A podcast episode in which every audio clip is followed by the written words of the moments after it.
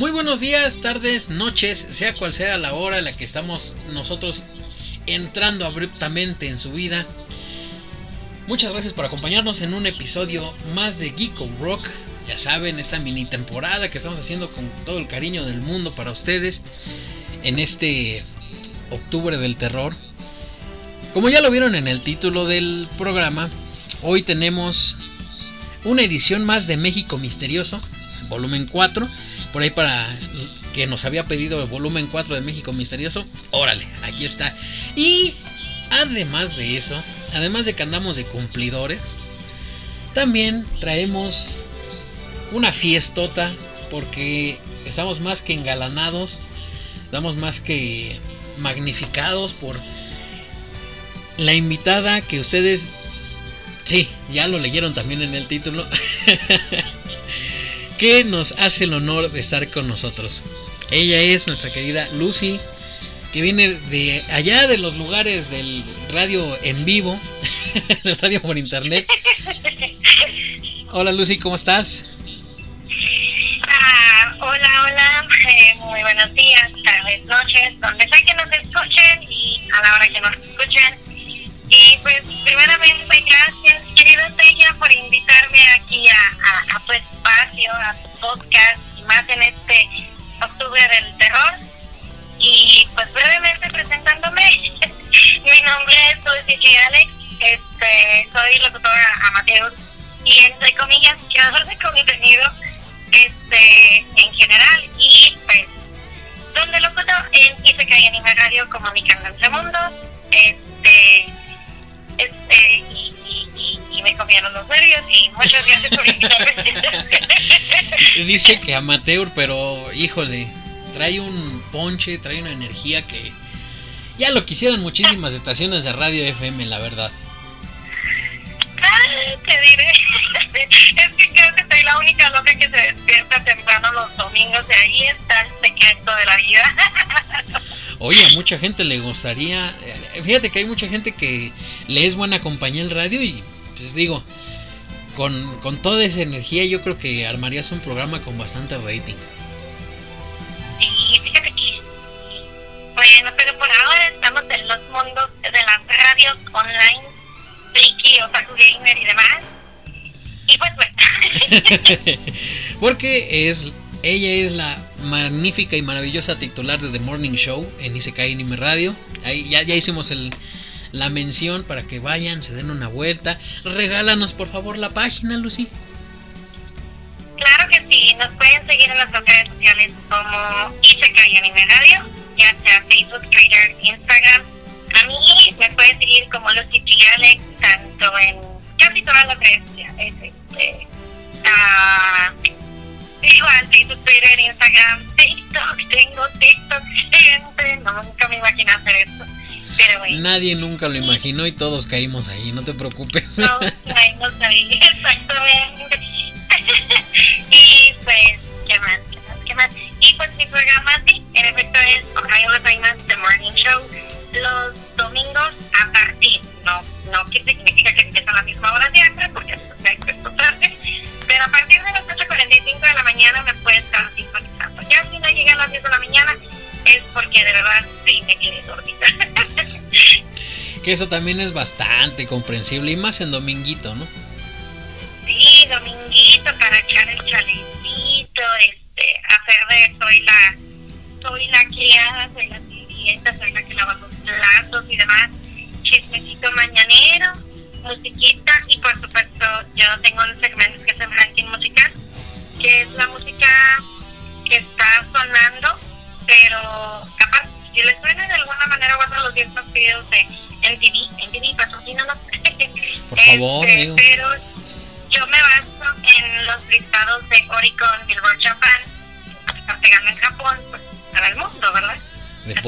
Los japones hasta por acá los Méxicos.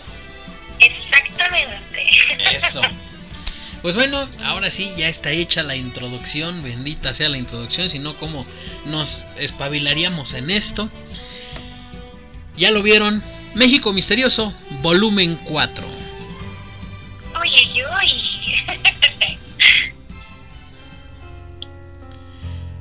Bueno, vamos a comenzar. Eh, no sé si conozcas este lugar o hayas escuchado hablar de este lugar. Tú que eres del norte, posiblemente sí. Posiblemente tengas por ahí alguna, alguna experiencia que te hayan contado. Espero que nunca hayas vivido una en carne propia porque dicen que está medio feo. No, por Dios, no. De verdad, son muy, muy, muy, muy, muy y con muy énfasis miedosa. Y no, gracias, no. Pero probablemente como como que a mi sama me quiere mucho este, y estoy tan salada, pues puede que sí, ¿verdad? Pero cuéntame, a ver, ¿qué lugares del norte puede que no conozca? Porque no salgo de mi rancho. Ay, esa es la cruz de todos aquí en México, créeme, yo también no conozco muchos lugares que yo quisiera. Pero bueno. Pobreza, tercermundismo. Y sí, ¿eh? Oye, es que es imposible que teniendo un país tan hermoso no salgamos. Estúpido trabajo. Si no fuera necesario comer, carajo. Maldita sea, hay que comer. Pues sí. Ya cuando haya dinero, nos te invitaré a que vayamos justo y exactamente al lugar del que te voy a hablar. A ver. Este se, se llama o lo han llamado la zona del silencio. Y es un área localizada en la parte central del bolsón de Mapimi, entre los estados mexicanos de Chihuahua, Coahuila y Durango. El bolsón de Mapimi está situado en la parte centro-norte de México, por ahí a unos 180 kilómetros al noroeste de la laguna, que tiene como ciudades principales a Torreón, Gómez Palacio y Lerdo, formando parte del desierto chihuahuense. ¿No te suena por ahí? No. Mm, no, hombre, ya no más retirado, así como a 8 o 9 horas de distancia de tuyo. a una hora de piedras negras, así que, uy, no sé, estoy lejos.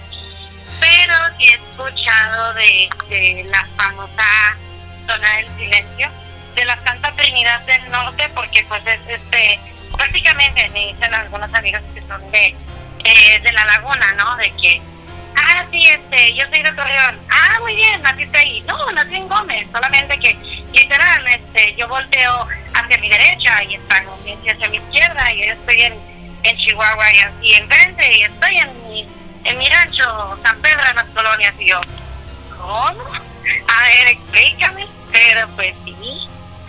Y aparecen Pedro Infante en la película Los Tres Huastecos, ¿no? Los dos pasos, la Huasteca Potosina. Dos pasos, la Huasteca, este, ¿Cuál era? El tamaulipeco. Dos pasos, el veracruzano.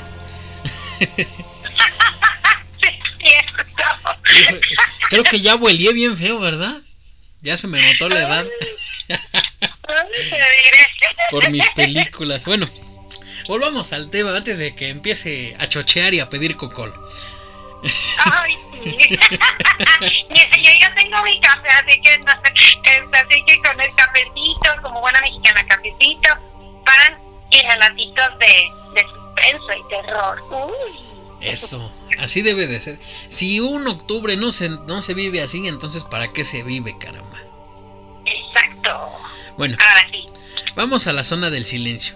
Para hacernos más contexto, hay que hay que ser honestos. El, el, nombre no está tal cual en los mapas. Bueno, sí lo puedes encontrar, pero porque se ha hecho ya una costumbre. Este nombre proviene del mito urbano de que las ondas de radio no pueden ser transmitidas en el lugar de manera normal. Y esto, este descubrimiento data de ya hace un buen rato, allá por 1930, cuando el piloto mexicano Francisco Sarabia, después de que su radio dejara de funcionar, pues se perdiera él mismo en el, en el desierto durante un cierto tiempo y pues obviamente sus superiores fueron así como de, pues, ¿por qué apagas el radio? Pero no, no apagué ningún radio. Posteriormente, más equipos de científicos, de investigadores, militares, fueron a realizar un cotejo del área y pues bueno, se le llamó la zona del silencio porque por alguna razón, que ya diremos más adelante, no se pueden transmitir ondas de radio allí culebras, dirían por ahí. Este, vaya, imagínate que quieres, este, no sé, agarrar el road trip a este, digo, este, vivo de Ciudad Fronteriza, discúlpenme mis manerismos, este, medio gabachos, pero a ver, o sea, imagínate, quieres agarrar tu viejito en carretera y todo, y, ay, vamos a cortar por aquí y de repente se apagó este se apagó el teléfono y ahora qué hacemos y de hecho me recuerda que precisamente hablábamos antes de que comenzáramos el podcast de, de TikTok también y decíamos este hay un chico creo que más bien sí lo, lo es muy conocido por este tipo de relatos que es Carlos Nami o algo así Ah, yo pensé que ibas a decir que Kuno. ¿Verdad? También. Bien conocida el Kuno. Exacto, también. No, no, no, ese no, ese no nos interesa. no, pero no voy a pasar lo que repito, venga, pero bueno, este, siguiendo con este chico, Carlos Mame, hace muchos años yo lo conocí por un tipo de relatos parecidos de Ajá. Y recuerdo que hace poco se volvió de nuevo viral porque fue a, precisamente a la zona de silencio y todo lo documentó para TikTok. Para TikTok y luego ya lo subió a YouTube. Pero mejor sígueme contando para irlo complementando lo poquito que yo sé. Fíjate que ahorita que hablas de Carlos Name, me acuerdo que incluso hasta Dross habló de él un poco. Eh, aquí en el tiempo en el que estaba este señor este haciendo por TikTok justamente su video de ¿cómo se le llama? Su video de realidad este ficticia o no me acuerdo cómo le llaman. Ah, sí, sí, sí, sí. Es, que yo lo conocí así. Supuestamente él le hizo una fiesta de cumpleaños a, a su perro o algo así. Al perrito blanco. Sí, el perrito. Y de repente se volvió todo muy loco de que, ay, este, sí, me voy por acá, por el patio trasero de mi casa y del fraccionamiento privado. Voy a dar a otro lugar que no estaba y se encontraba. Ajá, la casa que desaparecía y luego que le llegaron sobres y todo un relajo. Ándale, exactamente. Y que supuestamente eh, se quedó un celular donde estaban las coordenadas exactas de su casa y el lugar al que tenía que ir, cosas así, y que vio a Cristo y gente como en una especie de misa, hablando otro idioma, que supuestamente era portugués. ¿Quién sabe? Pero yo me quedé así de... No sé si esto es verdad o se armó una buena película, pero... Pues mira, te voy, te voy a aliviar un poco el, la duda. sí se armó una buena película porque pues realmente esto es un, esto fue un juego de realidad alterna, exactamente ese es el término. Juego de realidad alterna. Ya después este, como dices tú, este vato fue que es que a la zona del silencio y el chiste es que el último video que yo supe de este señor es que había llegado al área 51 y había violado la entrada, pero la entrada tenía un candado fanal de los que venden en las ferreterías en México. no, esos candados sí también fáciles de quebrar, la mera neta. Eh, sí, tengo que cambiar de candado, por cierto. Pero, mira, al menos ya cumplió su cometido que era hacerse viral y darnos de hablar un poco de él, ¿no? bueno, haz de cuenta que. Ahora sí que voy a hacer un spoiler muy grande, pero haz de cuenta que la zona del silencio es algo parecido. Y es que, pues sí, se dice mucho de que la zona del silencio es como el triángulo de las Bermudas de México. Porque según esto, hace unos cuantos años fueron unos científicos, arqueólogos, me parece, eh, egipcios, y dieron, según a conocer que en sus estudios eh, la zona de silencio quedaba en un, en un, este, en una línea paralela a las pirámides sagradas de Giza y al Triángulo de las Bermudas, así como también de las ciudades sagradas del Tíbet. Esto, esto es lo que se dice, ¿no? Y obviamente la gente que vive cerca o que vive del turismo, pues alimenta un poco el, pues el misterio de la zona del silencio. Que sí es cierto que se va el, el radio, que sí es cierto que se alocan las brújulas, que sí es cierto que los celulares tienen fallas, pero todo en este mundo tiene una explicación lógica. Y debería de ser así, porque no, si no, imagínate, ya nos estuviéramos volviendo locos, ¿verdad? bueno, al menos todo en la zona del silencio sí tiene una explicación lógica. A como yo lo veo, claro está. Porque Ah. ya más adelante verás uno que pues no hay mucho que decir con lógica, pero bueno. Con respecto a la zona del silencio, podemos remontarnos hacia julio de 1970. Porque en ese año un misil de pruebas que se llamaba Athena RTV, lanzado desde una base militar estadounidense cerca de, cerca de Green River, Utah, en dirección al polígono de WSMR, que es una zona geográfica libre de pues daños colaterales, como diría el gobierno americano. Oh, este iba dirigido hacia allá, pero este misil perdió el control y cayó en la zona del silencio.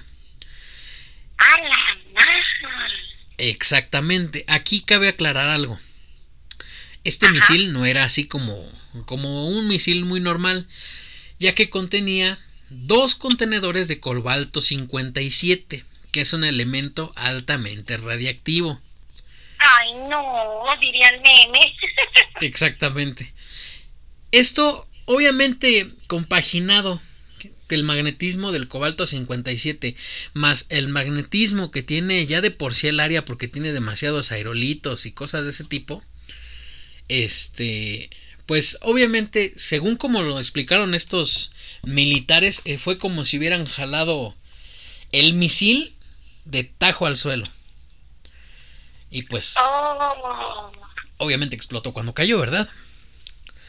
Sí, pues tuvo que haber algo, o sea, no se puede así simplemente, como que por arte de magia, con la capa de invisibilidad de cada cuatro así de ¡pum!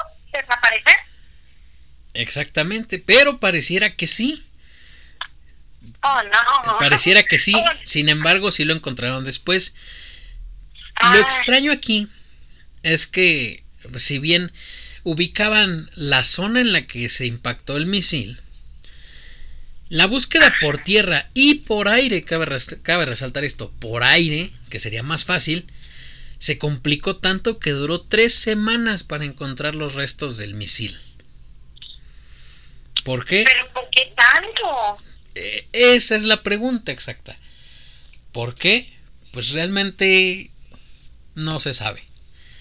No hay un Ah, reporte Dios, oficial no. militar que diga por esta razón tardamos tanto. Y obviamente no fue, no fue la policía ni la milicia mexicana si no hubieran sido tres meses. No, sí, no, hubiera pasado como las citas del seguro, ¿no? De que, oiga, vengo a ponerme cita porque me siento este mal. Ah, claro, este, estamos a, a agosto. ¿Te- ¿Le gusta que se la ponga en enero del 2020 y tantos? Ah, no mames, para ese día me voy a morir. Por favor, pero a las 7 de la mañana. A las 7, por favor. y ya está ocupado. Si quieres, se lo pongo a las nueve y media. Y venga 15 minutos antes, por favor, porque si no pierde su cita. Amén. Fíjate que parece risa. Y, y ahorita lo acabamos de ironizar con el seguro social, pero si nos vamos a, si nos vamos a poner históricos, desgraciadamente, este tipo de de este de agentes radiactivos ya se habían perdido en México. ¿Cómo De-? Sí, en México hace me acuer- mm, no me acuerdo si es por los 60s, por los 80s, se perdió un componente que se llama cobalto 60. Ah, Se perdió, se perdió diagonal llevaron.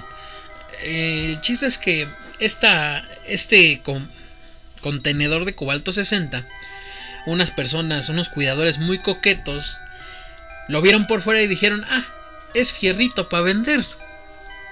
Y se lo llevaron Oh, en una camioneta. Fierro viejo, fierro viejo. Exactamente, pero bueno hubiera sido que se hubiera ido luego luego. Este, este componente lo llevaron a casa a punta de golpes y hachazos a lo bestia. Le quitaron la protección aislante y lo tuvieron en- una camioneta dos semanotas en la calle. Una camioneta en la calle donde jugaban niños, donde pasaba la gente a la escuela, al trabajo. Eso también el potazo. es para meterle suspenso. ¿Qué pasó? ¿Qué pasó? Oh, fue un ente.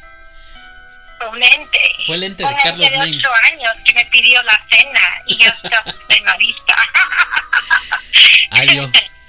No, eso sí me Ay. asustan. Las ventajas de ser mamá. Pero bueno, continúa. Pues sí, sí, y pues ese componente cobalto 60 se perdió. Se lo llevaron al fierro viejo, sí se lo llevaron. Tuvo contacto con material de construcción y pues hoy en día todavía en el centro de México hay algunas per- varillas perdidas contaminadas con cobalto 60. Oh. Así de eficaz es, el- es la policía y, y la milicia mexicana para encontrar radioactivos. Por eso te decía que pues qué bueno que fueron los gringos y que tardaron nada más tres semanas en encontrar su cohete de la zona del silencio. No, imagínate. eh, No, ya se lo hubieran también agandallado, hubieran estado como el, el, ¿cómo se llama? El sargento harina. Así. No, se hubieran ¿De puesto más locos, la neta. Sí. Pues bien, Ay, no. no, Ay, no, qué, qué buena está tu vieja. pues, Algo así se hubiera puesto. No, no, no. no. lo bueno fuera que este que diera un buen viaje la radiación, pero pues tú sabes que los efectos de la radiación son bastante feos sobre el cuerpo. Sí, en efecto. Pero bueno, continuamos con otras co- co- con cosas de la zona porque si no me voy a encanijar con la policía mexicana y no quiero que vengan después a romperme las piernas, claro está. No, no, no. Después te van a tocar a tu puerta de FBI, un buen amor. No, gracias. Así que necesitamos a. Pues al menos con piernas. ya al menos con piernas, ya lo demás es ganancia. Pero bueno, Exacto. Como te decía hace rato, pues la Fuerza Aérea llegó a la conclusión de que todo había pasado por extrañas anomalías magnéticas dentro de la zona del silencio y esto gracias a la concentración de fragmentos de aerolitos que pues bueno, plagan este lugar. Y después del cuetazo, después del misilazo, hubo bastantes mutaciones en las especies endémicas. Hay una tortuga del desierto que tuvo una pues mutación mínima, sin embargo que la hace bastante diferenciable de otras, que ya es una especie endémica de ahí. Hay reptiles, hijo, que sí parecen sacados de un cuento. Y lo más típico y lo que puedes encontrar y cualquiera puede encontrar en Google son nopales o bueno, cactáceas moradas o violetas. No, no, no, no, las confundan con unas, ¿eh? Son solo que moradas. Sí. Igual sí, no sí, se sí. las coman, no creo que sepan buenas. Pues mira, hay- tú lo dices de broma, pero eh, recientemente, por allá por el 74, se tuvo que, que cambiar el estatus de la zona a una reserva ecológica. ¿Por qué? Porque pues después de eso, después del cuetazo, después de que la gente decía, ay, acá hay muchos avistamientos, porque se le achacan bastantes avistamientos ovnis, pues comenzó, comenzó la... Querían una fusión ahí con los nopalitos morados. Pues- ok, no. Pues fíjate, aquí ocurre algo curioso. Y que, y que yo invito a todo el mundo a que se ponga a investigar esto. Pero,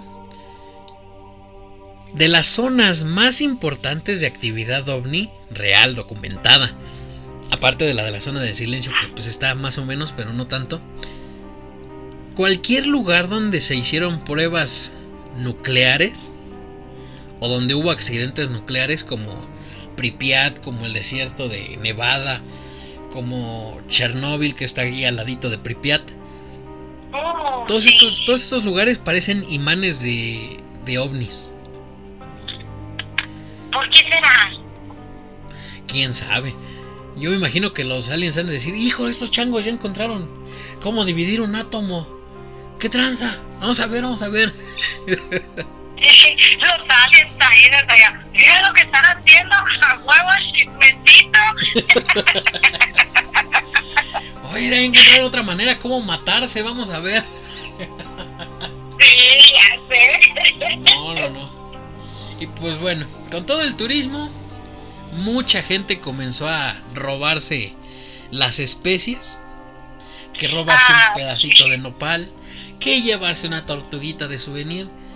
Y pues Ah, estuvo... México mágico, pasa algo y tenemos que ir a ver qué fregados nos llevamos para la casa. Es como las doñas que van a, la, a las quinceañeras, ¿no? Este, y, y, y se llevan el florero y, y todo el arreglo y a veces me tocó en una, este, con una amiga ya hace años que me invitó a la quinceañera y me dijo, mira, este, por si las dudas te cuento, los arreglos son rentados, no te los vayas a llevar. Y yo, no, o sea, obviamente, yo me quedé así como que, no, o sea, ¿quién haría eso? Llevarse en una fiesta, pues, los arreglos. Dice, pues, ¿qué lo no? Ya nos tocó que otra quinceañera de otro familiar se llevaron los arreglos y eran rentados, porque piensa que al invitarlos, pues, te puedes llevar lo que hay. Y no es así, de que, bueno, o sea, si tú me dices, bueno, te puedes llevar las galletitas, sacando la lonecita de, de dulcecitos, pues voy y agarro mi platito, no sé, de chocolatitos, bombones, lo que tú quieras. Pero de eso a llevarme todo el florerote para mi casa, ¿para qué? Si como van a quitar. Es lo mismo con, las, con los que iban a la zona del silencio, ¿no? Ay, mira, hubo quien de tanto que voy a llevar la tortita, mira los nopalitos y los vendo la bolsita 10 pesos, mira los vendo como que nopalitos parados de la zona del silencio. Arriba, vámonos. Va- Vamos a señorear a la zona del silencio. No, hombre, no. Bien señora, ¿no? Dice, no, llévate esos nopales morados, los pelamos y con... Ahorita con chile, sale pa'l taco. Para la 40, de volada y los camaroncitos. No, no somos bien, bien raros como especie. Pues bueno, sí pasó así, pero no tanto porque muchos de esos especímenes pues se encontraron en el mercado negro. Los vendieron para sacar otros frijolitos o yo qué sé. Eh, cosas de México, como la vida. Fregado. cosas de mexicanos, ya sabes. Sí, México mágico. Así es. Pero bueno, entre tanta cosa media turbia de lo de lo no tan turbio, por así decirlo, eh, digamos turbio dentro de lo normal en México. La realidad es que sí hay una que otra experiencia a detallar en esta zona del silencio. Una de ellas es la que te voy a contar a continuación. Esta es una de las experiencias más conocidas de la zona del silencio. Es de la señora Josefina y su esposo Ernesto Díaz. Los dos se encontraban en la zona del silencio buscando fósiles allá en octubre de 1975. Vaya, octubre. Qué buen día, qué buen mes para ir. Una inundación. el mes de mi cumpleaños. ¿Cuándo, cuándo para ir a la fiesta? 26. Fiesta salvaje. En casa de ¡Eh, Luz. sí! Ahí en la zona del silencio están invitados. Hay que llegue DJ Tiesto y todos allí empastillados. Ah, no, ¿eh? eso no. Yo aquí dando malos tips de fiesta. Sí, ya, ya es justo. Es fiesta post-COVID. ah. No, hombre. No, cuídense, cuídense, todavía cuídense un rato. Sí, todavía cuídense. Pónganse su cubrebocas. No quieran que los regañen. Y no sean Pati Navidad, vacúnense, caramba. Ay, sí, por favor. Bueno, a mí, a mí no, porque me vacunaron con cancino. Soy maestra. No le hace, eh, eh, en unos meses te ponen tu refuerzo, no te preocupes. Sí, el año que entra. Eh, mira, el chiste es tener algo, la neta. Sí, en efecto, eso sí. Al menos tengo algo en mi organismo que me protege. Un poquito, pero me protege. Yo estoy decepcionado porque pensé que cuando me pusieran mi vacuna me iba a volver a- güero y barbudo, alto y bebedor de vodka, pero pues no. Así como de, el, el suero de, de- del Capitán América de, Steve Rogers. Oye, sí, hubiera estado bonito. Chale, es como yo, si, si lo hubiera visto dije, chihuahua, o sea, me pusieron la cantina y aquí era Pfizer, digo, dicen que la Pfizer te daba un, un cuerpecito muy bonito que dije, puede funcionar, ¿verdad? Pero, no, me tocó la cantina. Eh, Mejor no opino nada de eso del cuerpo porque no me vaya yo a meter aquí en camisa de once varas. y no, no este. Ok, continuamos entonces. ¿Mandé? Continuamos entonces con el relato de la zona del silencio. Sí, ese, ese ya es para el podcast subido de tono, ¿eh? así que aguas. Este, eh, bueno, continuamos con la experiencia de doña Josefina que no se puso la cancino. Porque fue en el 75, en ese tiempo no existía. En ese tiempo no existía, definitivamente. Bueno, pues resulta que doña Josefina y su marido andaban por allá buscando fósiles en el 75, en el mes de octubre. Una inundación repentina los dejó incomunicados en el interior de su coche y atrapados en un agujero. Mientras intentaban sacar el coche del agujero, fueron rodeados por un grupo de hombres altos, rubios y con impermeables amarillos. Los hombres empujaron con mucha facilidad el vehículo fuera y una vez que ya estaban fuera de peligro Josefina y su esposo, quisieron darle las gracias a estos pues salvadores, pero los hombres del impermeable amarillo ya habían desaparecido. Y. ¿Cómo así? y extrañamente, a pesar de haber habido una inundación del suelo fangoso y todo eso, no había ninguna huella de estos hombres. Ah, no, no. Ah, no sé, me imagino que... Que eran Ay, no, minions. No, no sé pero, pero sí, no, no hay huellas. Qué miedo, güey, van flotando. Eran minions Ok. fantasmas. Pues eran amarillos, eran minions fantasmas. Podría ser, o también muchos clones este, de, de, de este niño de la película de eso, ¿cómo se llama? Del Georgie. Ándale, eran los clones de De Georgie. Georgie. Eran clones de Georgie, así, este, Y ayudaron al carro a flotar. Misterio resuelto.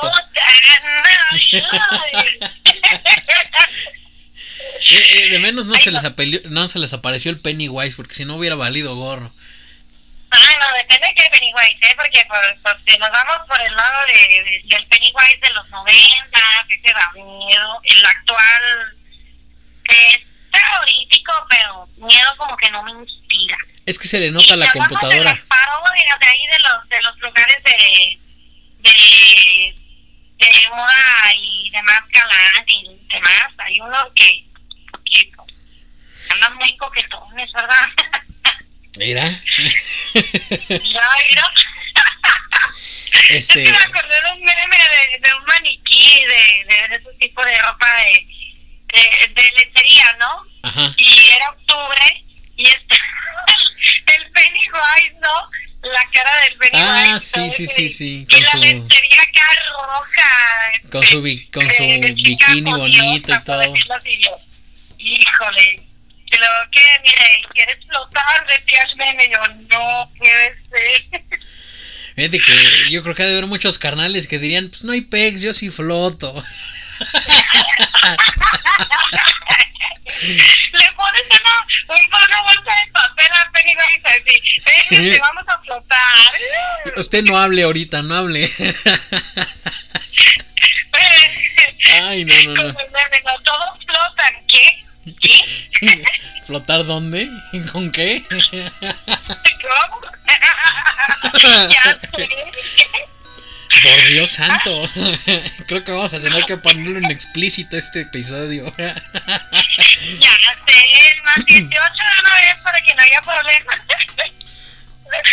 Ay, Vamos a ponerle restricción de edad de, de, de 13 años para arriba. Ya de 13 años ya. Ya pueden escuchar. Ya, sí, es que nosotros venimos de una generación donde nuestros 13 años nos veíamos, decían, éramos la generación de, ah, mira, los que entran a secundaria parecen del preescolar. Pero Sí. creo que teníamos otra mentalidad muy diferente a la de nuestros hermanos o personas de 5 o 6 años de diferencia que eran adultos, adultos, o sea, prácticamente 13. Decían, ay, este señor, ¿de dónde lo sacaste? Digo, mi hermana a sus 13 se veía de 20 y era de, sí, pero más, un poquito más inocentona, ¿no? Sí. Como que estaban forzados a vivir por la época un poquito más adultos, pero seguían siendo pubertos, ¿verdad? Pero es tema para otro día. Es como, como que nos acabábamos más rápido antes. antes.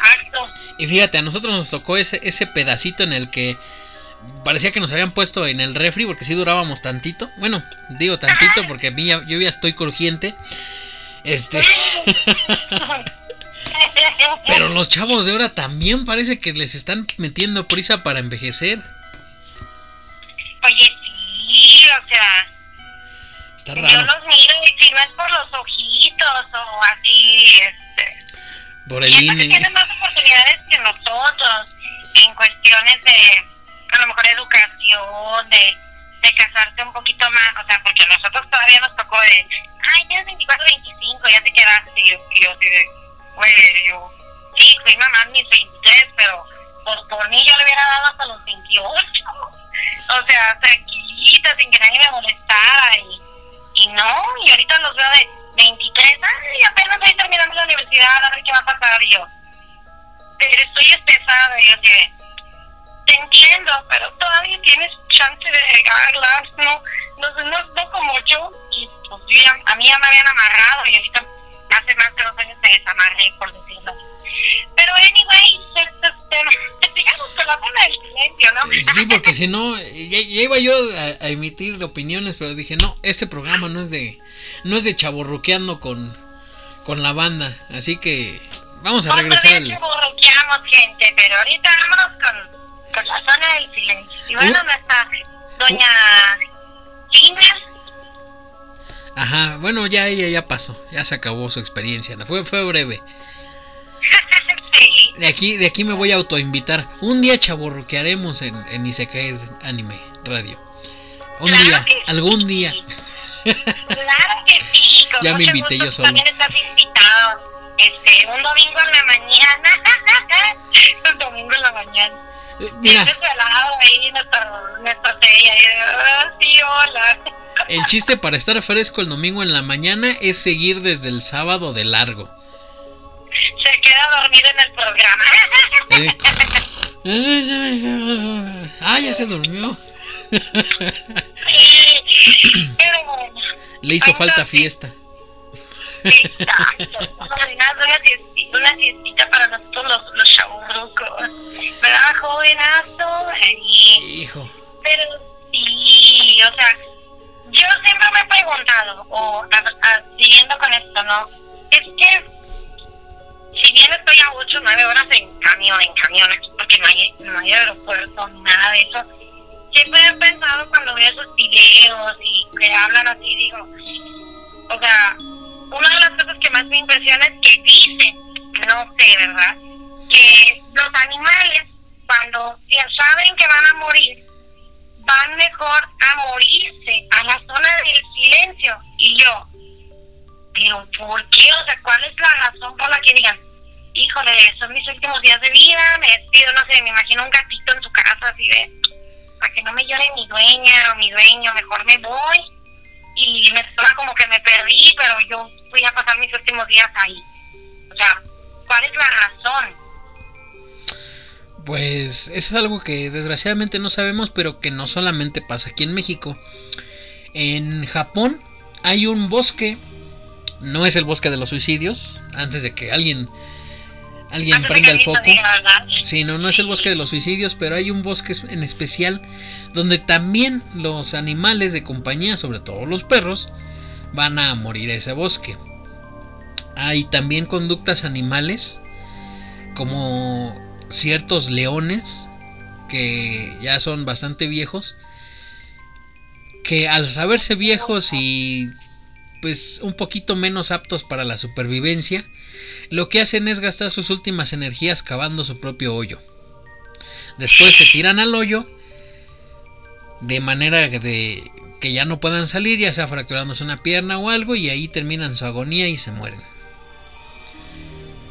Oh, Dios. sí O sea, es... se me hace muy triste. Es bastante triste, pero pues ojalá y en, en algún punto la ciencia nos dé la respuesta a eso. O algún otro otra área de estudio, pero pues son cosas que desgraciadamente uno no sabe porque pues no, no, no podemos hablar con los perros, ¿verdad? Va a decirle, oye Toby, ¿por qué te vas a ir a morir a la zona del silencio? que fuéramos el doctor de leer una vez, onda, que te contesté, eh, no, pues ya me voy a morir. no, cuídate, carnal, o sea, no. No seas culo, güey, quédate en tu casa, te llevamos después al entierro. ya sé, no, después te llevo tu huesito, pero quédate. Sí, no, pero sí. Que, que incluso en la zona del silencio muchas veces han visto también cadáveres de animales que no son pues exactamente mascotas, por ejemplo, reses, cabras. Ándale, eso es lo que iba, o sea, es que se dice que no nada más son mascotas, o sea, son animales en general, llegan vacas, llegan caballos, no sé, yo me quedo, pero ¿por qué pobrecita la vaquita? O sea, no quería, está bien, a lo mejor no ibas a hacer hamburguesa y te, era, no sé, últimamente se tienen hasta cerdos domésticos, ¿verdad? Pero, ¿por qué ahí? O sea, ¿qué hay ahí para que vayan y digan, aquí voy a echarme mi última jetita y me voy allá con San Pedro? No sé. Pues realmente nadie sabe, sin embargo hay mucha gente de ahí que dice, dicen, que esto podría explicarse ya que ellos sienten que tanto magnetismo ahí abre ciertas ciertos portales de energía diferente al de nosotros. La realidad es que pues no podemos asegurar nada porque pues no hay como que una investigación formal como para decirnos qué pasa, ¿no? Sobre todo en el santo de dimensiones. Pero pues ese es, ese es el chiste de esto, ese es el misterio. Y eso es lo que a nosotros nos gusta en, en México. Fíjate que yo estaba platicando con alguien en la tardecita. Eh, estábamos escuchando unos relatos de, pues de Mello, ¿no? y este y escuchábamos uno donde una persona se le moría a su abuelito, pero lo había ido a ver en sus sueños. Y el chiste es que la persona ya sabía que que había pasado, ¿no? Y me acuerdo que yo le dije a esta persona, le dije, ah, pues se fue a despedir de ella. Y de repente caímos en la cuenta de algo bien cierto. México es un territorio que no me vas a dejar mentir. Cualquier persona de México tiene al menos una experiencia, si no propia, de alguien cercano, una experiencia paranormal. Y eso es algo que me imagino que en otros países pues sí les ha de friquear bastante porque el hecho de que ya uno lo tome con naturalidad, como una plática cualquiera en cualquier momento y decir nada más, ah, pues vi a su abuelito pero porque se vino a despedir, es, es importante, ¿no? Sí, o sea, no sé, es que si ya saberlo así de, de, de que te digan, ¿sabes qué? Cuídate mucho, no sé tengo recuerdos un poquito más tristes en ese aspecto. No me imagino cuando hay algo sobrenatural, digo. Este, pasando una anécdota relacionada con esto, o a lo mejor un poco medio. Hace años, o sea, exactamente hace como 15, 16. eh, yo recuerdo cuando mi mamá vivía que ella platicaba mucho de su abuelo y de su abuelo y de su abuelo materno o paterno, no recuerdo, ¿no? Y yo nunca tuve la oportunidad de conocerlo porque de verdad yo, este, mi mamá era de Michoacán. Entonces ella siempre platicaba que el ranchito allá en Morelia, en, específicamente en Nueva Italia, ¿no? Y demás, cuando ella vivía allá.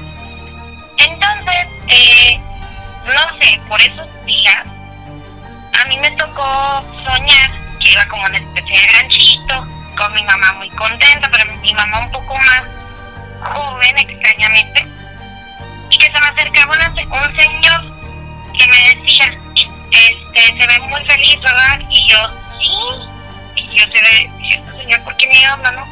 Y me decía, dile que la quiero mucho, que no me llore, que estaré bien.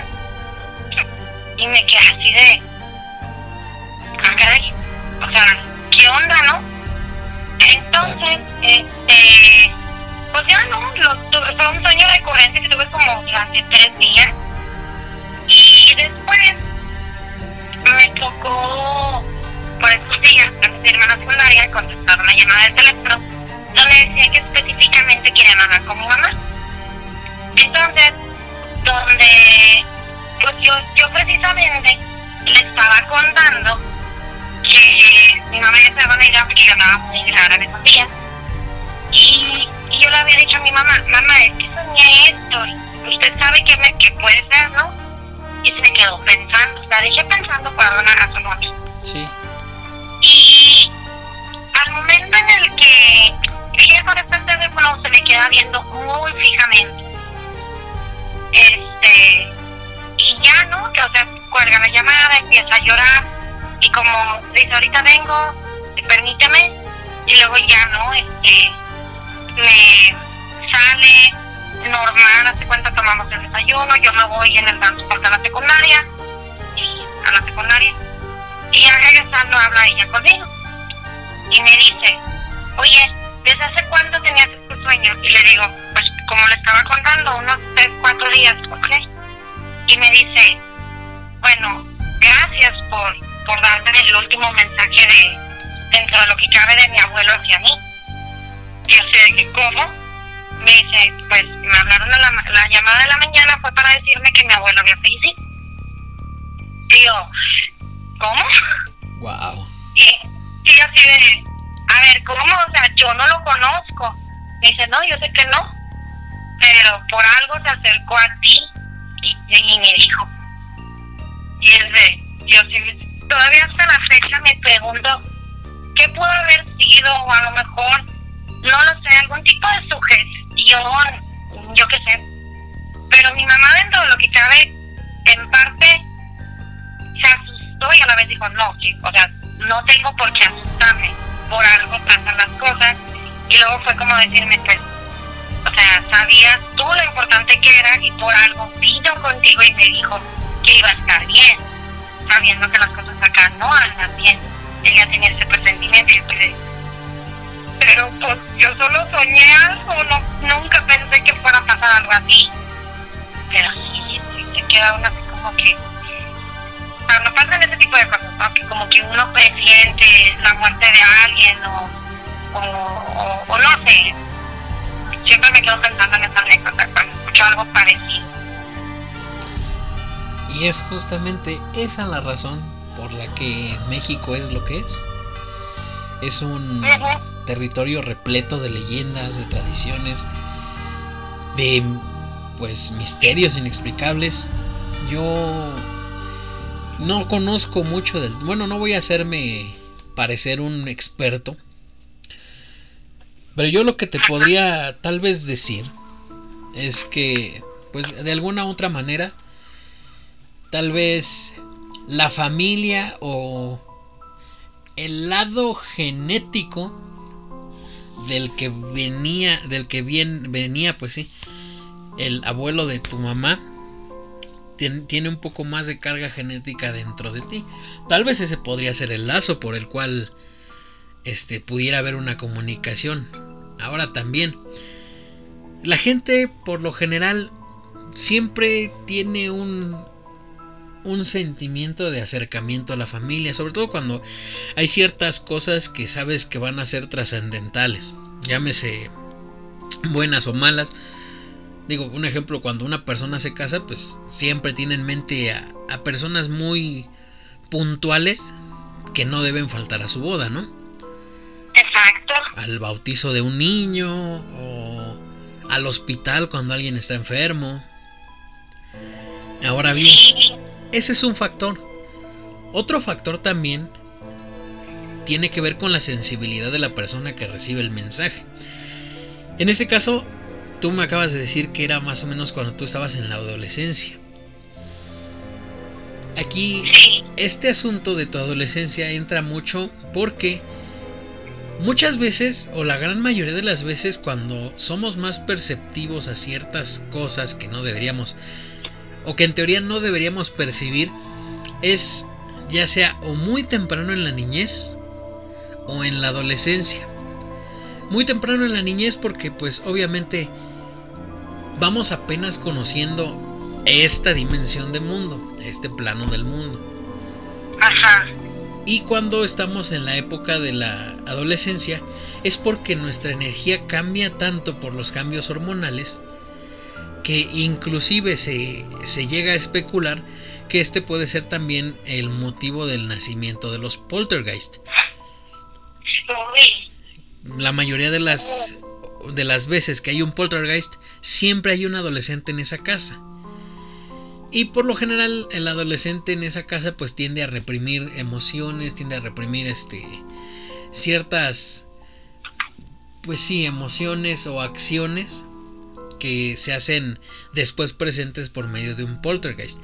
Tal vez en este caso, vuelvo a lo mismo, no soy un, un conocedor al 100%, pero pues tal vez en este caso fue el momento adecuado, fue la circunstancia adecuada y obviamente el lazo genético, pues todo se conjugó para que tal vez tú recibieras un mensaje. Pero vamos a dejarlo así nada más como que es una teoría para que no nos no nos pongamos este eh, no, nos, de México más que miedo yo creo que no nos sugestionemos fíjate que decía el maestro Juan Ramón Sáenz que Dios lo tenga en su santa gloria. Exactamente, que la sugestión es el fantasma más poderoso y eso es totalmente cierto. Sin embargo, hay cosas que pasan cuando no estás sugestionado. Yo te puedo compartir, ahorita que tuviste la confianza de compartir con nosotros una experiencia, te voy a compartir una muy breve, pero que llevada después a días, te das cuenta de que fue algo que no fue normal. Yo en ese tiempo, hace como unos 3, 4 años, vivía aquí en esta misma calle y eso, pero dormía en una habitación que tiene una ventana a la calle. Ese día estábamos reunidos, la familia, y nos fuimos a acostar ya tarde, cerca de la una de la mañana. Uno, uno de los tíos se quedó en la sala jugando videojuegos. Todos los demás nos subimos. Yo fui de los últimos que nos subimos. Y bueno, apagamos la luz, el tío se quedó en la sala jugando, todo normal como cualquier otra noche. De repente, sin decir aguaba, ¡fum! se va la luz. Y se escucha un grito. No, no, no un ay mis hijos, no un ¡ah! Sino un grito como si a alguien le hubieran arrancado un brazo o algo así. ¡Ah! Y yo dije, porque siempre hay este. En esta misma calle viven los basureros, los que hacen la recolección de la basura, y muchas veces tienen fiesta, ¿no? Y otras veces hay unos vecinos que se golpean aquí. Eh, es un relajo. Ciudad de México. y yo dije, así tal cual, pinches basureros, ya están con su desmadre. Y me salí a asomar a la ventana. Obviamente pues todas las luces apagadas, había luna llena. Pero, algo que no se me olvida es que la luz de la luna parecía nada más alumbrarse bajo la ventana y se alcanzaba a ver agua corriendo, como de una fuga de agua, que también aquí son un poco comunes. Y dije, no, pues no veo nada, no se ve nada, no se ve nadie en la calle. Pues bueno, dije, ya, van a estar haciendo su despapalle, mejor me acuesto a dormir. Digamos que hasta ahí termina mi experiencia.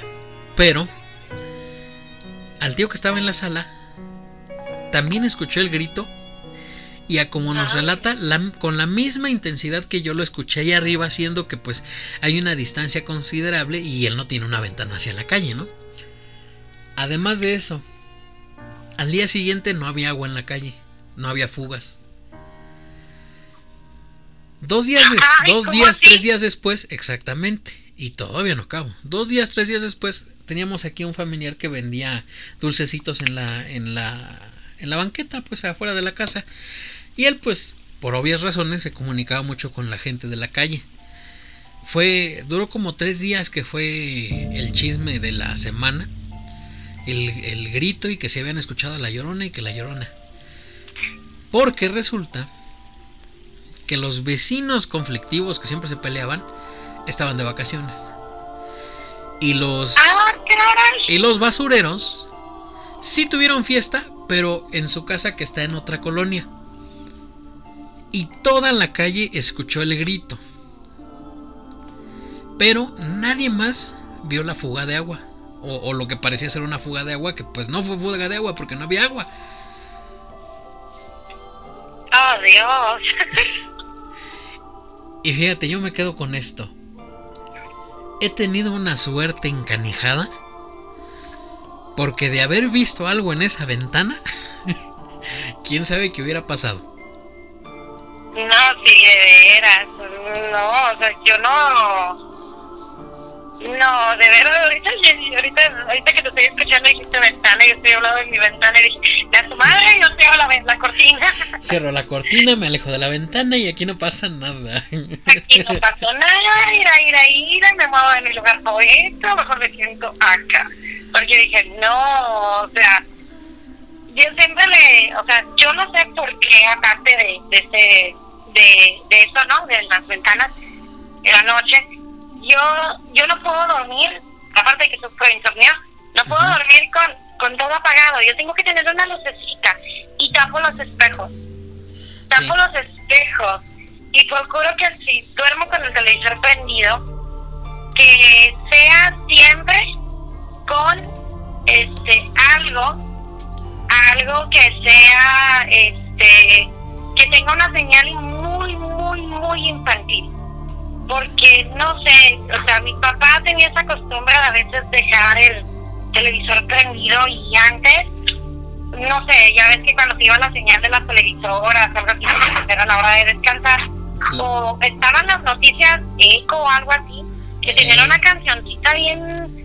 A mí nunca me gustaba la mendiga cancioncita de las noticias de, de eco, de aquí de México, porque se escuchaba muy, o sea, a mí se me hacía muy terrorífica no sé por qué. aquellos de... O se iba la señal y sonaba pues el... Sí, la sí, sí, el pip, ¿no? Eh, de la pantalla de prueba, la de colorcitos. La dichosa pantalla con su... Y, el arco iris. Y el, el logo del canal. Pero la, no sé si antes los diseñadores gráficos, pues, entre la seriedad y los colores oscuros, pues se miraba sombrío y era como que vería, no, de qué miedo. O sea, a mí me daba un chorro de cosas. Y más porque, pues, mi mamá platicaba que a veces eh, debía de tener uno cuidado de pasar enfrente de un espejo, digo, supersticiones, en la noche. Y era no es cierto. Entonces, no sé por qué siempre me ha dado, aparte de tormentas o algo así, cuando siento que algo no anda bien en, en, en, en algún aspecto de mi vida, sea mala suerte, lo que tú quieras, tengo el hábito de no tener espejos en mi habitación. No los tengo. O, sea, si yo me salgo a arreglar, que sea en el baño, en otra parte, pero en mi, en mi cuarto no.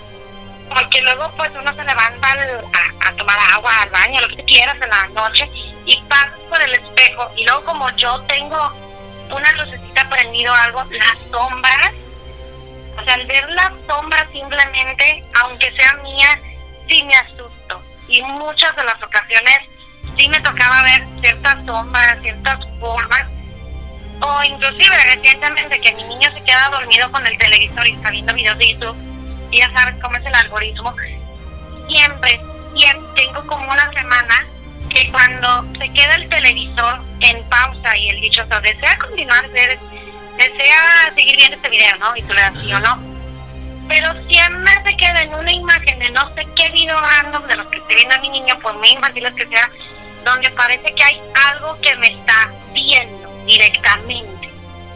Y cada cuando me despierto, entre 3 y 5 de la mañana, por agua, lo que tú quieras, me levanto y volteo al televisor y digo, ay cabrón, ¿quién está viendo? Y es, ah, el televisor se quedó. Y lo que hago es quitar el video y dejo la pura pantalla del YouTube con los en la pestaña de música para ver qué es lo que estoy viendo, son videos musicales. Y, y borro el historial del algoritmo. No sé por qué, porque pues sí me da muchas cosas. Y, y ya sea ese tipo de cosas. O sea, lo que sean pantallas, eh, ventanas o espejos, yo no de noche trato de que esté encerrado, ¿no? Esté encerrado y que sea la, la mayor luz posible, ¿no? Porque sí soy muy, muy miedosa y cualquier tipo de sombra o sensación que yo sienta que algo me está viendo, me da, siento hasta el pelo eso, así como dicen, ¿no? Que se te sube el muerto, no sé qué sensación sea esa de que se sube el muerto, pero a mí no me gustaría vivir, ¿no? Entonces, mejor más vale prevenir que lamentar. Eso sí, eso sí, muchas veces un reflejo traicionero puede ser la diferencia entre la salud y un paro cardíaco. Exactamente. Pues, mira, yo te podría hablar mucho de espejos, mucho de, de otras cosas, pero vamos a dejar que hoy duermas tranquila. Sí. Este, ya después este haremos un, un episodio sobre esas cosas, porque los espejos es un mundo de cosas. Eh, eh, es bastante extenso el tema con los espejos, desde tradiciones, supersticiones, simbología. Así que mejor para después. Sí, después. Mejor Otro para día que después. hagamos este podcast más temprano.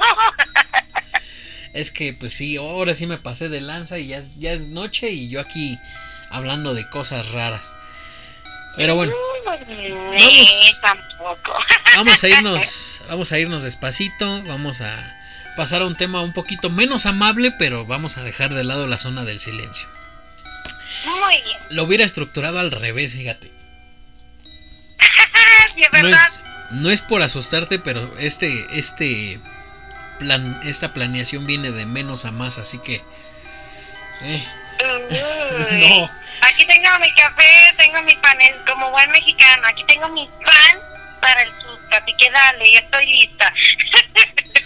si fueras de aquí del centro tendrías un bolillo. Exacto, o sea, pan francés. Nosotros le decimos pan francés, que es el bolillo, ¿no? Sí. Ajá. Fíjate qué elegancia la de Francia acá en el centro. Pero yo te voy a contar algo bien chistoso. Ah, cabrón. Bueno, X, yo te voy a contar algo bien chistoso. El bolillo no es un pan, es una funda universal.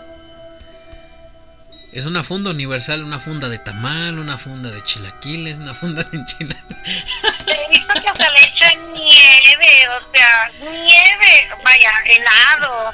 Mira, yo O sea- te voy a ser honesto, yo peco de ser un mal chilango o un mal capitalino, porque yo sí nací aquí. Porque no me gusta la torta de chilaquiles ni la de enchiladas, ni la de tamal. Oh. Yo sé, yo sé, soy el peor, peor capitalino que existe. Porque, y la del helado, como tú dices, no se me antoja ni, ni por aquí. Pero hay Me mucha gente que sí, yo lo respeto, yo lo respeto. Yo lo respeto totalmente. Así que si ustedes están comiendo su guajolota o su tortita de chilaquiles, denle con ganas, denle con confianza. Yo no me asusto. Exacto. No, ni, yo los he visto, pero no, no se me antoja. O sea, es que es tortilla con pan. Y, y lo dice alguien que, que se echa sus huevitos este, pegados, ¿no? Este, con la tortilla guisadita en aceite y luego pan tostado, ¿no? Pero, o sea, es mucho pan y mucha tortilla. Siento yo, o es una cosa o esto. Bien, no. Eh, Es que somos bien raros, fíjate. Aquí en el centro nos quejamos de los norteños. De, "Ah, su carne todavía se levanta si le dan unos choques eléctricos. No saben cocer la carne. Y allá en el norte dicen, ah, acá tragan todo con bolillo. Y en el sur, pues en el sur no se les entiende nada, así que pues lo que digan no nos importa. No es cierto. No se ofendan. No es cierto, amigos del sur.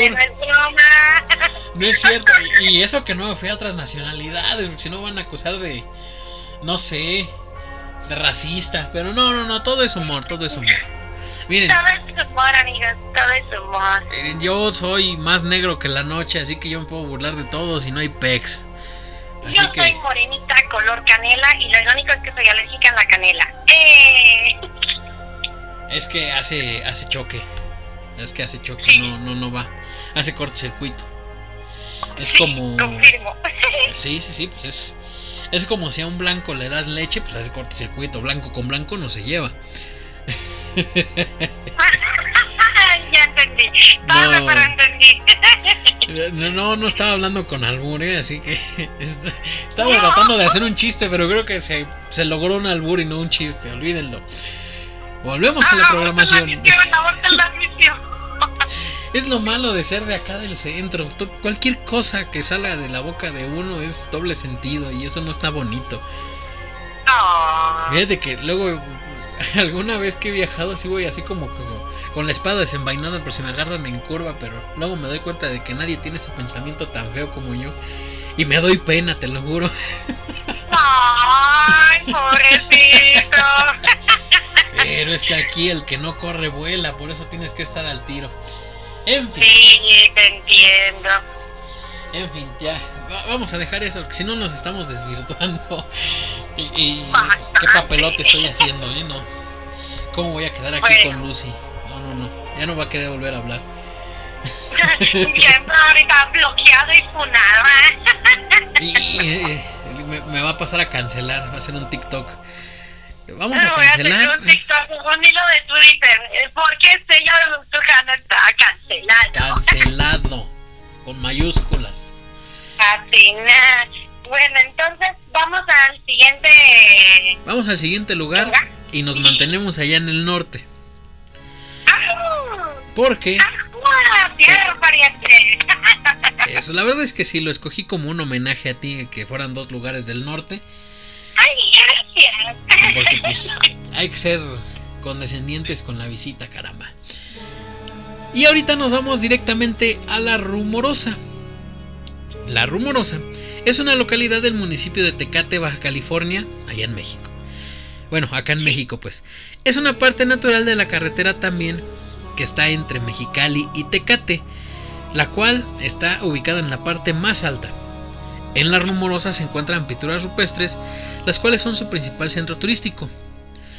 Ahora bien, el lugar del misterio en La Rumorosa es justa y exactamente en la famosa carretera que cruza la Sierra de Juárez en la península de Baja California. Este es un tramo carretero lleno de curvas y es parte de la carretera federal número 2. Y es este el epicentro de muchas, muchas experiencias que se juntan a todo este colectivo nacional de leyendas, de relatos, de cosas que no están tan bonitas que le han ocurrido a la gente. ¿Alguna vez has escuchado ah. de la rumorosa, Lucy? Fíjate que, como repito, no he salido del rancho, pero sí he escuchado mucho, así que... Uh. pues... Yo, yo que, no vivo por allá, pero... pero yo, yo sé que tú sí. Imagino que recordarás que antes esta carretera era solamente un camino de dos sentidos. O bueno, antes así era. Un camino de dos sentidos, uno de vuelta y uno de regreso. Esto junto con la altura de la misma autopista, las fuertes ráfagas de viento y pues lo sinuoso del camino dio origen a muchísimos, muchísimos accidentes. Y es ese el motivo de que la rumorosa sea un lugar misterioso en este México. Ya más para acá, más, en, más centrados en la modernidad, cambiaron un poquito el camino. Actualmente existen dos caminos de dos carriles cada uno, dos carriles de ida, dos carriles de vuelta. Pero, ah. como no bajaron los accidentes, además de esto pusieron más medidas de seguridad.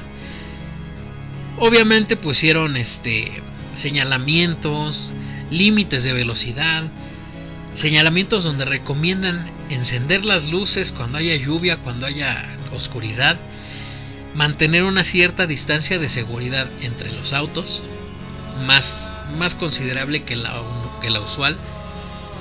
Y sin embargo, esta hoy por hoy sigue siendo o sigue considerándose como una de las carreteras más peligrosas, aún para conductores experimentados. Y es que, como les decía, todo este asunto de la altura, las ráfagas de viento, todo esto convierte la rumorosa en un lugar a temer. Ah, ya. Así que cuando vayas por allá, si algún día vas, pues hay que tener bastante cuidado. Y no solamente con los accidentes. Lugares a los, aquí me listan, los lugares a los cuales no ir a México. Punto número uno. Uy, hay muchísimos, ¿eh? Que alguna vez que he viajado por ahí, por los estados de nuestro país, en el que menos te imagines, hay un sitio al que no debes ir por alguna cosa, ya sea natural, sobrenatural, criminal o de alguna otra índole. Así que pues ningún lugar se salva. Pero vámonos despacio porque ya dijimos que físicamente es muy peligrosa la la rumorosa. Pero todo, es, todo esto que te dije que hay muchos accidentes solamente es un pastel del cual la cereza es lo siguiente. Y es que Sí, y es que en este lugar además de que es complicado manejar ya de por sí, hay ciertos, llamémoslos personajes, que hacen más difícil algunos y también alguno que otro que hace más fácil este trayecto. Y como estamos en octubre del terror, ya me imagino que ustedes saben a qué me refiero. Obviamente son espectros, son fantasmas, los que abundan en ese tramo de carretera. Yo te dije que íbamos a empezar de menos a más. O bueno, hasta apenas te lo dije y, pues desgraciadamente sí está así estructurado el, el, programa, mi querida Lucy. Así que pues tú me disculparás. No pasa nada. Aquí te digo ya tengo mi No, no hay nada que tener yo ahorita. Y mira, yo te digo que me disculparás porque todas estas apariciones son muy variadas. Hay muchos relatos de gente tanto como chavos, policías, trabajadores, traileros, militares incluso. Así que podemos decir que esto es totalmente real. Cuando inclusive hay archivos y declaraciones firmadas en Ministerio Público de sucesos que salen más allá de la normalidad. Y vámonos despacito, vamos a ir nada más con dos, dos de estos actores que aparecen ahí en esa carretera. La primera es una leyenda que yo considero la más famosa de este lugar, que es la leyenda de la enfermera fantasma. Ay, Jesús. María y José. Eh, no es tan mala, mira. Se cuenta que hace muchos años, una enfermera que vivía en una localidad cercana fue despertada a altas horas de la noche por un grupo de vecinos que reclamaba su presencia. Pues en la carretera, como ya lo hemos dicho, había sucedido un terrible accidente y su ayuda era de vital importancia. Esto hasta que llegaran los paramédicos y los médicos solicitados. La enfermera acudió rápidamente al lugar que le habían indicado, pero nada más, nada más nada absolutamente más se supo de ella. Su cuerpo no fue encontrado y tampoco había signos de ningún accidente, por lo que las historias más fantásticas comenzaron a tejerse, desde que había sido víctima de una secta satánica dedicada a los sacrificios humanos, hasta que había ah. desaparecido tras cometer un crimen e inventar la historia del accidente. También por ahí se decía que habían aprovechado la confusión para huir con un botín perteneciente a la comunidad. Sin embargo, poco después de su desaparición comenzaron los avistamientos de un fantasma de una enfermera. Esto en forma de una mujer de apariencia nostálgica que se sienta o camina al costado de la carretera, o bien en sus versiones que han llegado inclusive a cuarteles militares, esta exclusivamente a cuarteles militares, de improviso se presenta a los aterrorizados conductores en el asiento del acompañante. Así. No se sabe por qué, pero al parecer esta enfermera fantasma tiene una cierta confianza, por así decirlo, de acercarse más a la gente con uniforme. Ahí nomás. Ahí nomás para para el gasto, dicen por ahí. Ahí nomás para el gasto. Uy, o sea, esto me recuerda, este, no te miento, un amigo precisamente que le encantan estos temas, al cual yo quiero muchísimo. Eh, hace como que tres semanas por ahí estábamos platicando justamente sobre cosas del, de este tipo de, de cosas, ¿no? De negro. Y justamente robándome un poquito de sus, de sus palabras, este, él decía que estaba un poco, no sé si sugestionado, no recuerdo el término, pero sí me contó sobre unas, este, que le decían que allá por el Estado de México, varios Ubers le habían contado que en la noche habían visto a una persona que algo así parecido, que se subía y luego después desaparecía. Y era como que, güey, ¿qué pido? O sea, ¿cómo? Y que, y, y, que se lo contaban, o sea, pero que era como que en, en relación, ¿no? Y yo dije, ah, caray, ¿cómo así? Pero esto ya por el Estado de México. Y ahorita que escuché esto, sí fue muy, muy parecido.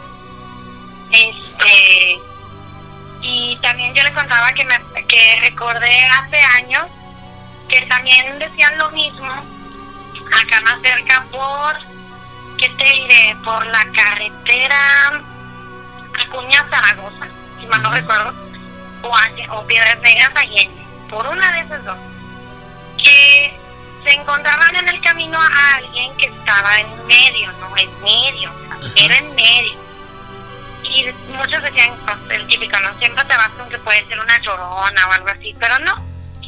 Sino acá con su ropa muy, diría uno, un border shirt, ¿no? O sea, con ropa de mordípago, o sea, todo de negro y capucha y así. Y luego, pues, después, este, igual, o aparecía en el asiento trasero y luego desaparecía y luego se quedaba de nuevo atrás, en medio Sí, o sea, pero en medio, en medio de la carretera. Esto hace años y recuerdo haberlo escuchado inclusive también ya en, en el ya de nuestra cultura mexicana y extinto programa la, la mano peluda y era como que o sea yo siempre me quedaba ¿por qué pasaba eso? y mi papá decía es que a lo mejor son personas que fallecieron y no se dieron cuenta cuando estaban de viaje y buscan ayuda para pues rescatar a los suyos o lo que sea y no se dan cuenta pues que se quedaron aquí en este plano. No cruzaron más allá. Y era de ay no qué miedo pero sí ahorita que escuché ese verdad pues me acordé de, de, mi amigo Alfa le mando muchos, muchos saludos por si llegara a escuchar. Este sí o sea yo yo sí soy de, de te confieso, soy muy miedosa y cuando me dijo eso, sí me quedé como tres días pensando en eso, de, ah, no me gustaría que se me apareciera algo así. Por algo no tengo automóvil y por algo no me gusta salir de noche. pues mira, no es por darte tres días más a pensar las cosas. Pero ciertamente este tipo de fantasmas, los fantasmas de carretera, son los más comunes en todo el mundo, ¿eh? no, no solamente en México, son los más comunes en todo el mundo. Y es que pues hemos de ser honestos. Cuando hay una carretera es obvio, es obvio que alguna vez va a pasar algún accidente. Digo, no se lo deseo a nadie y toco madera. Pero es obvio que a alguien, a quien sea, le va a pasar un accidente ahí. Y el hecho de que sea tan común el fenómeno de los fantasmas de carretera solamente nos deja dos cosas. Uno, qué feo que muera tanta gente en las carreteras. Y dos, al ser muertes tan violentas, tan eh, inesperadas, pues es obvio que muchas de esas almas se quedan ancladas en, en el lugar en el que fallecieron. Ahora bien, si es muy cierto que hay muchos fantasmas de carretera, la mayoría son mujeres, no sé por qué, eso es un patrón que no comprendo, pero si te das cuenta muchas veces el relato es, era una mujer vestida de blanco en la carretera. Ajá. El chiste aquí con esta La peculiaridad de este asunto en la rumorosa es que es una enfermera. Y lleva su trajecito de enfermera y todo. Pero bueno, son cosas que esperemos nunca vivir. Y si las vivimos, esperemos tener la suficiente templanza, la suficiente fortaleza para salir airosos de esto. Porque hay ciertas ocasiones en las que... ¿Esa fue una puerta o fue un gato? ¿Fue mi gato? ¡Uy, un gato! Bueno, hay ciertas... Hay muchas veces en las que estos espectros solamente hacen un acto de presencia. Son muy pocas veces las que interactúan y créanme, se los digo a todos los que nos escuchan, la mayoría de las veces cuando van a interactuar con ustedes es para prevenir que les pase lo mismo que ellos. Así que... Sí, ¿verdad, ya te fue a acompañar, ¿ya ves? Sí. La, justamente la semana pasada pasó lo mismo. Él estaba muy inquieto. Este, y dije, no, ya, ya voy. Pues bueno, vamos a darle a la siguiente porque no queremos incomodar tanto al gatito, ¿va? Ay, pobrecito mi gatito. La siguiente es la leyenda del joven de la bicicleta. En esta leyenda, comenzamos con una persona que conduce tranquilamente por la carretera de la Rumorosa, usualmente en la noche, cuando de pronto se cruza frente a su vehículo un joven que circula imprudentemente en bicicleta. El joven es atropellado y la persona frena, angustiada, pensando que ha dado una horrible muerte accidental a un ser humano. Pero cuando baja del automóvil para prestar socorro o para ver el estado de la persona, no encuentran nada. Ni joven, ni bicicleta, ni golpe en el carro, ni accidente, ni nada. Nada. Ay, Nada. Jesús. Creyendo que se trata de su imaginación o de un engaño visual, prosiguen la marcha. Y pasa lo mismo otra vez, a los pocos kilómetros. Nuevamente se baja y no ha sucedido nada. La ilusión o el, la aparición suele repetirse varias veces más. Y se conjetura que este joven de la bicicleta fue atropellado verdaderamente hace tiempo y obviamente pues que su fantasma pretende llamar la atención sobre el hecho, reiterando el trágico suceso. Esto podría conectarse con un joven desaparecido que pues obviamente hasta hoy no se ha encontrado. Un joven residente del estado de del estado de ¿cómo se llama? Baja California. Así nomás.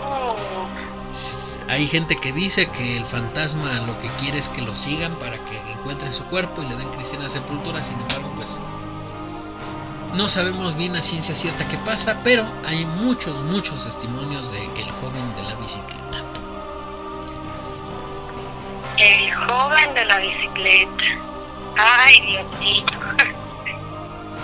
Fíjate que este tip, esta leyenda me recuerda mucho una que incluso fue el punto de partida de una película. y muchos lo, muchos ya, ya me imagino que es leyenda se- a qué leyenda me refiero. Creen- creo que ya saben a cuál es. Y esa es la del kilómetro 31. Ah, sí. Exactamente. Sin embargo, pues en la del kilómetro 31 se dice que es un niño el que se atraviesa. Y además de esto, como particularidad, que solo lo hace una vez y que a la vez que le toca a la persona, cuando se bajan del automóvil a revisar, justamente en ese preciso instante, pasa otro vehículo y ocasiona un accidente fatal. Ay, no. Esto pues para quien quiera aventurarse, no lo digo con ganas de instar a la gente, pero pues hay gente que quiere hacerlo. De kilómetro 31 de la carretera al desierto de los leones, aquí en, en los lindes de la Ciudad de México. Ahí no más, se los paso al gasto.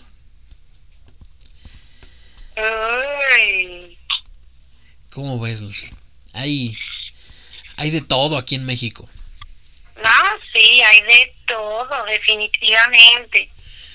De todo. Y allá en el norte me faltan muchas cosas por las que pasar, ¿eh? Eh me imagino. me imagino que por allá por donde tú vives he sonado los avistamientos del hombre polilla, bueno, del Mothman, pues. Eh, ah, sí. La Pascualita. lo recuerdo más como meme. Sí, sí, sí, exactamente. E, ese es, ese, es, ese es el tinte del mexicano. Convertir todo en meme. Que si Anabel se escapa de su jaula, meme. Que si pasa el Mothman, meme. Que si. No sé, que si la perrita Frida murió, pues esa no es meme, pero también la inmortalizamos. Ya sé. Pues sí, así las cosas en el norte. Y la Pascualita y muchas cosas que hay por allá. Algún día, algún día iré a visitar el norte, vas a ver. Por favor, halagada sería de que vinieras a conocer, eh, aunque sea Saltillo, porque... no, sí. Este, ¿Mucho levantón o qué? ¿Vale? ¿Mucho levantón o qué onda? Pues podría ser, no, o sea, que, te, que cuando llegues, ¿no? ah, menos mal. Más que nada. No, pues, mira, con ir y regresar completo no hay problema. Y sin una experiencia de levantón en mi existencia, todo está bien. Todo está perfecto. Fíjate que yo creo que allá ocurre como aquí, ¿no? Todo el mundo dice, no, ya está bien peligroso, nunca vayas. Y la gente allá, pues probablemente dice, no, pues está normal, ¿no? ¿Qué es normal? A mí me pasa mucho cuando hablan de, de por aquí, donde vivo yo, bueno, de aquí, de Tepito y ese tipo de lugares que, pues la mayoría de las noticias son notas rojas. Pero no me niego a la experiencia. Todo debe ser una experiencia propia para formarte un verdadero criterio sobre los lugares. Creo yo. Sí, confirmo. Pues bueno, vamos a acabar esto. Y ahora te voy a invitar a que nos vengamos hasta hasta el Estado de México, justamente a 45 minutos de de la Ciudad de México. Porque hay un lugar mágico, misterioso, y pues tenebroso, que se llama Peña de Lobos. Uy. ¿Alguna vez lo habías escuchado por ahí, no? Poco. Ah, poco. sí conoce de Peña de Lobos. ¿Y cómo no va a conocer? contado. ah, mira. Pues bueno, vamos por un inicio. Para quien no sepa, Peña de Lobos es una reserva natural protegida de 50 hectáreas en el municipio de San Miguel Tecpan en el Estado de México a unos 45 minutos de la Ciudad de México, como ya les había dicho, y las agencias turísticas le han hallado bastante plata, ya que se encuentra bastante cerca de un lugar conocido como Espinazo del Diablo, que es una ruta de senderismo repleta de cuevas y grietas que sí o sí, de cualquier manera, tienen que ser a fuerzas recorrida con un buen guía. Porque, pues, también hay muchos desaparecidos ya que se hayan ido sin guía recorrer el espinazo del diablo. Y es que... Sí, sí, sí, y esta reserva tiene muchas historias de desaparecidos, de avistamientos ovnis, de avistamientos de, de ¿cómo se llama? Seres elementales que son hadas, duendes, gnomos, chaneques, que bien a bien no debería llamarles chaneques porque esos son más al sur, pero vamos a meterlo aquí como que nadie se dio cuenta.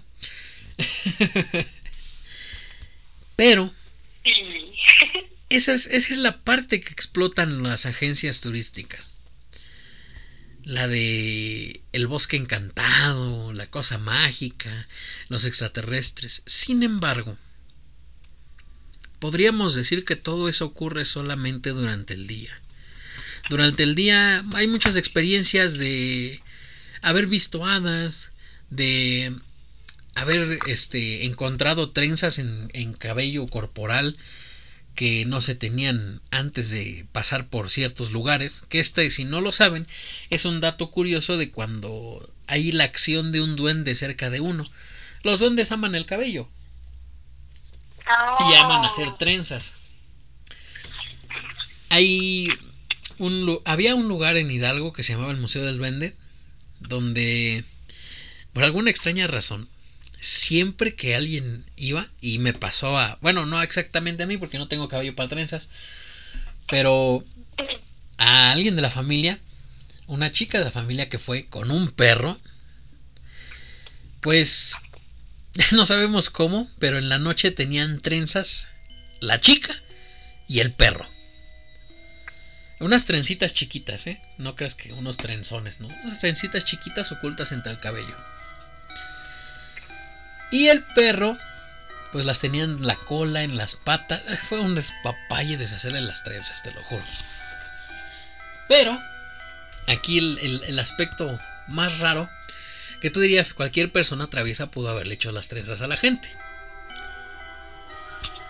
Pues no te voy a decir eh, textualmente dónde tenía la trenza la chica, pero tenía una trenza en donde nadie más podía haber metido mano. Así, así de. De heavy está la experiencia. Entre comillas, heavy, ¿no? no tanto. Pero así está la experiencia con los duendes. Pues bueno. Eso no sé si lo sabías, pero ahí está el dato curioso. Si amanecen con trenzas que no saben de dónde vienen, posiblemente hayan duende cerca. Ahora bien, como les decía, de Peña de Lobos, todo esto es bonito, precioso, la mañana, la tardecita. Pero, si ustedes como yo son asiduos a consumir este tipo de contenido un poco más tenebrosón, sabrán que hace algún tiempo en una cadena muy popular de televisión abierta en México que se llama TV Azteca, hubo un programa que se llamaba Extra Normal. Ah, sí. Había cosas. Fíjate que comentándote brevemente, Extra Normal sí tenía buen contenido, pero a veces era al, yo no sé, pienso yo que al verlo, a veces era un poco pasado de fantástico y hasta cómico, pero era interesante. Es que yo creo que, bueno, al inicio tenían ciertas cosas que decías, ah, caray, qué onda, pero conforme se fue haciendo más conocido, ganando más rating, y me imagino yo que sintiendo más la presión de Grupo Salinas por tener rating a fuerzas, pues fue cuando se comenzaron a desvirtuar las cosas. Exacto. Pero bueno, volviendo a esto, Peña de Lobo se hizo hasta cierto punto conocida por un reportaje que hicieron sobre este lugar, el señor Alberto del Arco, que ya también tiene un canal de YouTube, no lo vamos a promocionar, pero bueno, ese señor que es investigador autoproclamado de lo paranormal. Ah, ya. Hicieron una especie de reportaje y bueno, de ahí partimos. ¿Por qué? Porque en ese reportaje que se puede encontrar donde quieran en la web, ellos se meten a una casa, a una cabaña y escuchan que la raspan por fuera, que como si fuera un animal. Y esto podríamos decir puede ser armado. Y posiblemente sí lo sea.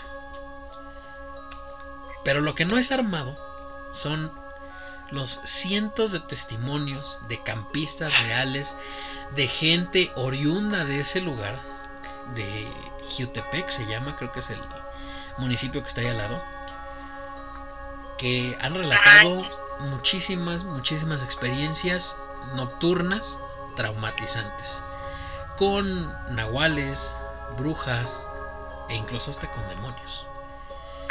Y mm. lo que fomenta el tabú del recorrido nocturno en el espinazo del diablo. O sea, sé, nadie jamás en la vida que, que esté en sus cabales, vaya, te va a dar un recorrido nocturno en el espinazo del diablo. Ni lo busques.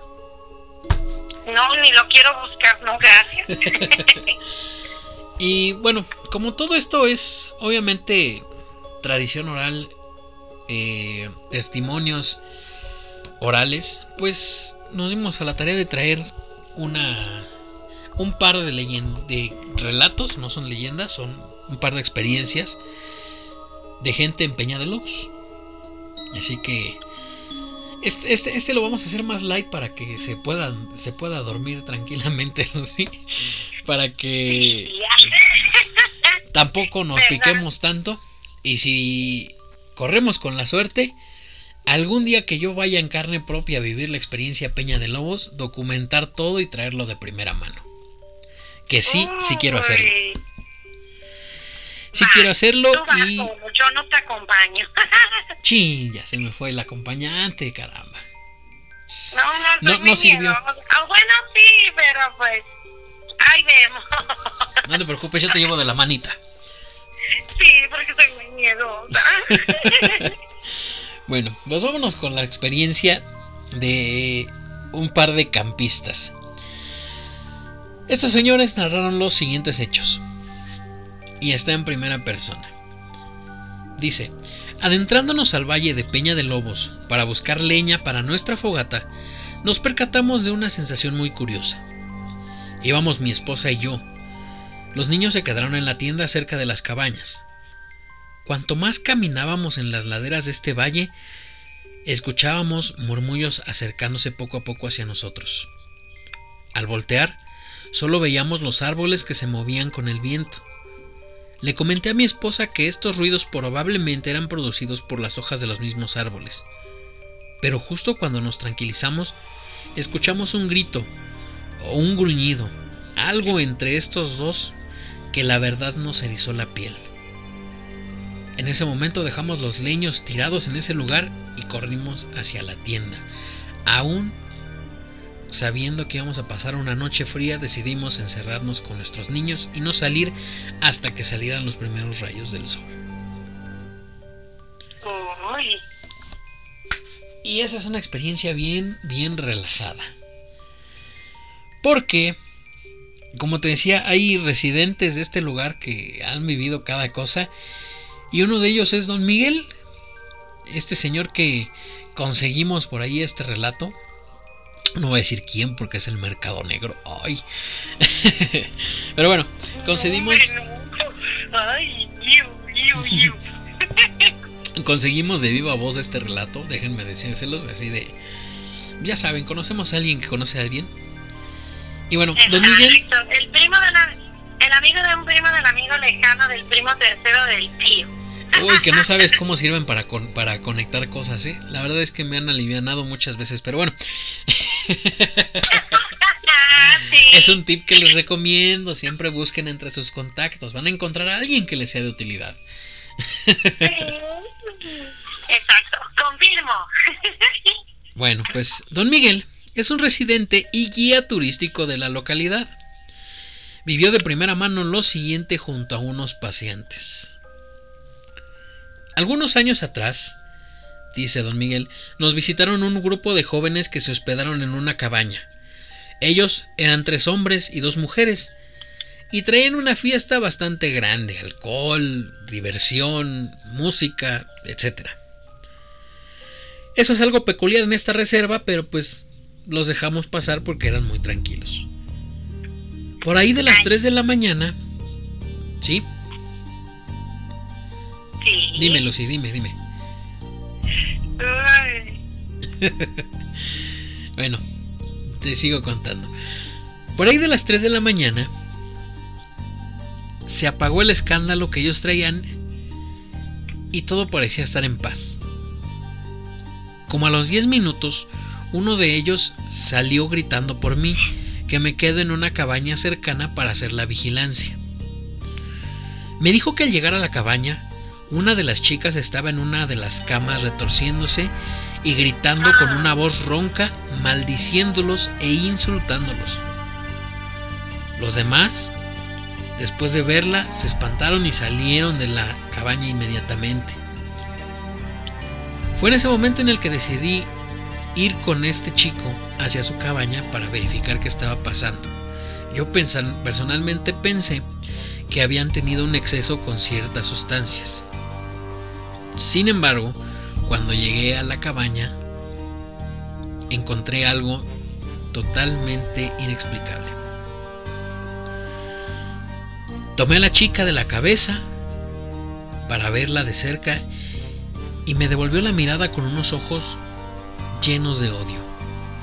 Me dijo que no me metiera en eso, que ellos fueron, disculpen por el por el vocabulario, Siempre lo digo, pero bueno, disculpen por el vocabulario. Que ellos fueron los pendejos que la habían llamado. Oh, Dios. me di cuenta que en una de las mesitas de la cabaña había una tabla Ouija en la mesa. Y les dije que no debieron jugarla. Al momento, ella se levantó de un solo golpe. Me imagino que se levantó rápido. Y corrió fuera de la cabaña. La perseguimos dos de los chavos y yo. La muchacha cruzó el puente en el que tenemos un estanque pequeño y se aventó al estanque. Uno de los muchachos se precipitó sobre ella y trató de sacarla, pero al momento que la agarró dijo que estaba hirviendo su piel, que al tomarle de la mano había sentido que su piel hervía. En ese momento yo bajé a ayudarle y cuando la agarré me di cuenta que efectivamente su piel estaba hirviendo. De hecho, sacaba vapor al salir del agua, como si se estuviese quemando por dentro. Y la muchacha gritaba mucho. Se quejaba entre tener una voz de niña y una voz ronca. Y con ambas voces dijo, soy el nahual de Gilotzingo y se los va a cargar la chingada. Ay, puta madre, perdón, es mami, Tú dale, tú dale, aquí somos naturales. Aquí somos naturales y estamos como si fuera radio en vivo, así que tú no te preocupes. Ay, Jesús bendito. No, no, no, no, no, a mí me dicen eso y ahí, ahí Lucy se queda. No, no, no, no, no. Pero es que también, ¿quién les manda? Desde el momento que, que escuché, uy, hija, dije, ah, pues ya cargaron a tu chingada madre, no, pues les van a faltar para que esa chica los mande a a la fregada. Exactamente, pues bueno. Al momento, don Miguel, bueno, regresamos al relato. Al momento empecé a rezar unos cánticos de chamán que me enseñaron mis abuelos. Ah, cabe aclarar que don Miguel, si bien no es chamán, es una especie como de curandero. Es esos señores que te ponen este ventosas y te curan del espanto y ese tipo de cosas, ¿no? Pues bueno, Don Miguel comenzó a rezar unos cánticos de chamán que le habían enseñado sus abuelos y empezó a gritar más fuerte la chica, pero ya solamente con voz de niña. La sacamos del estanque, dice don Miguel, y la llevaron a su cabaña de, del vigilante, pues.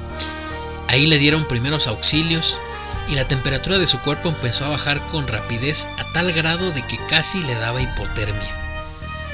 Ay Dios.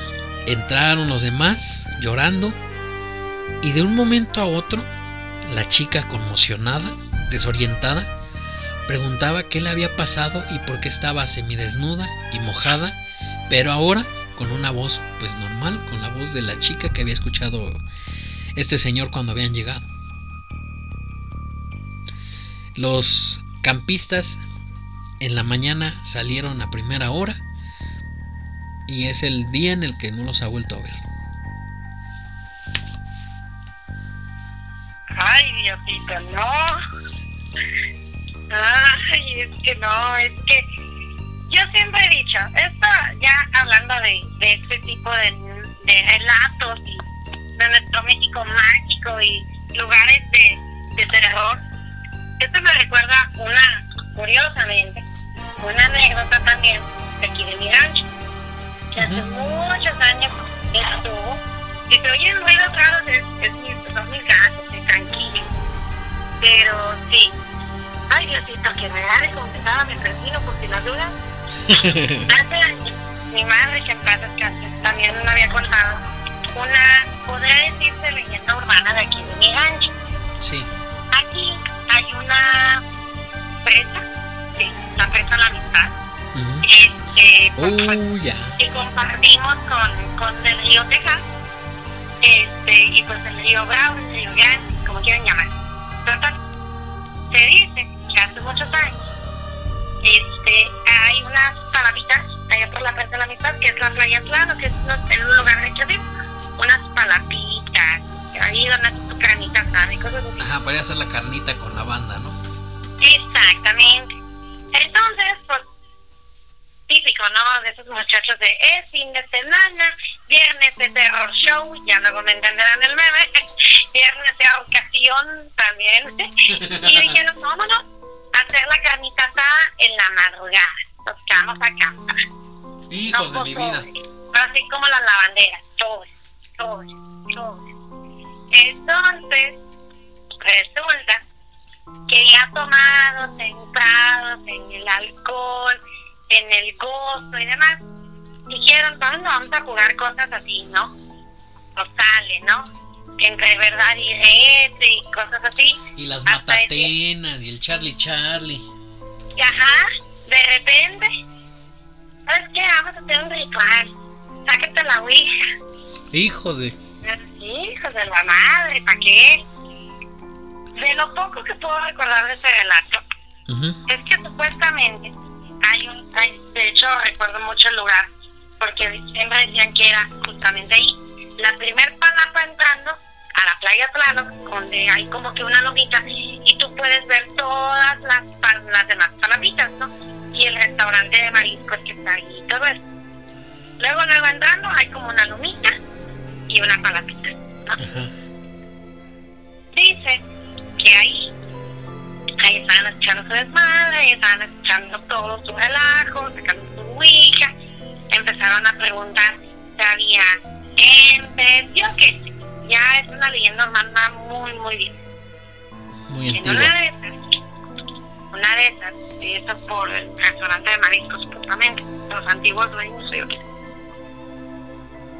Pasó que empezaron a oír gritos, pero no gritos así como que gritos de ay, o sea, de desmadre, de, de, del gozo mismo, o de, de que estuvieran asustados, no, gritos ya muy culeros, o sea, feos, esos espectrales y desgarradores, como si de verdad te estuvieran quitando algo, un órgano en vida, así. Y, y él se queda así como que, ah, caray, o sea, pues hay gente ahorita, bueno, no me sorprendería, ¿verdad? Pero pues... Es México. Porque tanto show. Total, no sé si salió a averiguar o no salió, que se veía como que se estaba también quemando algo, y así. Al día siguiente, en la podría decirse 6, de la mañana, sale y a ver qué pasó, porque sí, fue como que muy, pues es un lugar solo para empezar y hay, es nada más una familia la que vivía ahí, que eran los del restaurante, ¿no? Y por, por X o Y motivos se quedaron ahí. Salen y dicen que estaba la camioneta, pues, sola, sin nada, o sea, como si la hubieran asaltado. Sí. Pero no había gasto de que llegara alguien en ella no había ropa, o si había ropa estaba limpia, pero así tiradita. No había nada más que la tabla de Ouija, sangre y unas manos en la tierra bien marcadas, como si la misma tierra se hubiera tragado a esas personas. Así yo así de que cuando la contaba mi mamá era de, ay no, o sea, cada que se les ocurría a mis familiares decir, vamos a cantar a la presa, ay no. No, gracias. Pero, no, yo no voy, o sea, no. Y era como que decía yo, ¿en serio pudo haber pasado? No sé si de verdad este relato siga viviendo en la mente de, de mi rancho alegre, no lo sé pero muy culero, o sea, la forma en que mi mamá te lo contaba, mi papá respaldándola, respaldándola, era de, no, moraleja, esa cosa no la toco, independientemente si de que Satanás es bueno y me ama o lo que tú quieras, yo, esa madre, no la toco. Mejor no le voy por ahí. Cuando las ven y todo, digo, no, ni me, no, ni me, no la me dan un me dan un miedo, pero también les tengo un respeto, porque no vaya Es como también esta colma de mal. Años después, camino a la presa de la mitad, e hicieron su altarcito a la Santa Muerte. Y yo, esa gente, ¿por qué son así? Estás viendo y no ves. Pero bueno, ¿quién soy yo para juzgar? Yo mejor miedo, pero harto respeto. Ya, no me beso en cosas que no me debo de ni Hasta ahí llega mi curiosidad. Y esa es una decisión muy inteligente porque muchas de las cosas que se salen de control realmente son porque nos metemos con cosas que no conocemos, no sabemos manejar y no deberíamos habernos metido. Exactamente. Eh, esa es la realidad. Esa es la realidad y este, este, este relato lo vamos a buscar más, más a fondo, más explicadito para cuando hagamos el episodio de las Ouijas, porque también por ahí hay uno. Y hay unas experiencias que, uff. Sí, sí, fíjate que sí, ahí sí yo te ayudo, si me es posible, en horas del día, ahorita no, joven. lo voy a buscar y voy a preguntarle a quien, oigan, si habrá pasado esto? Porque yo lo recuerdo muy fresquecito, siempre lo tengo fresquecito aquí en la memoria. Yo le decía a mi mamá y mi papá, a ver si no la eso se pregunta a mi papá, a ver si no se lo olvidó, dicen, ah, mi hija que anda preguntando. Pero sí, este, estuvo grueso esto. ¿Cómo no? Pues eh, digo, aunque hubiera sido un uno de esos cuentos con moraleja, la verdad es que qué feo cuento con moraleja con ganas de traumar a la gente. Claro, o sea, no cualquiera tendría la sangre para decir ese tipo de cosas. Y mira que mi mamá era la, el alma más dura y buena del mundo. No lo digo porque era mi mamá, ¿verdad? Que fue descanse, pero porque mi mamá siempre era de ser, era no religiosa, porque pues sí, su religión era los testigos de Jehová, pero sí sabía, y ella decía que si había cosas fuera de este de este mundo de las cuales no debíamos de, de dudar, pero que también debíamos de temer. Exactamente.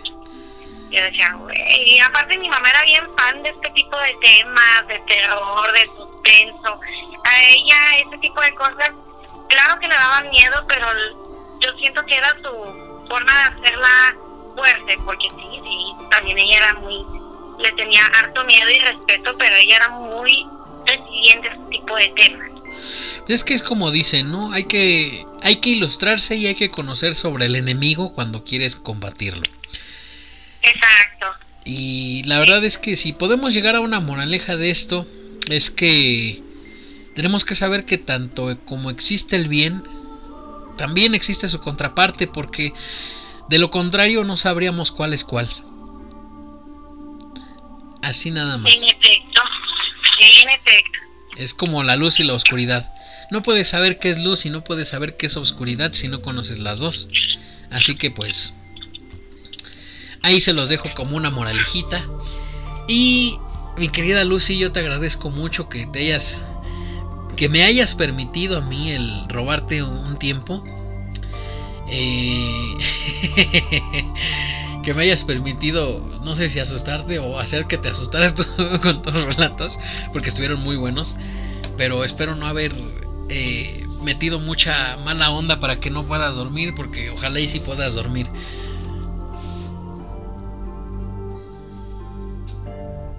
Bueno, bueno. Ah, caray. ¿Qué pasó aquí? Ya nos está jugando mal el... El este...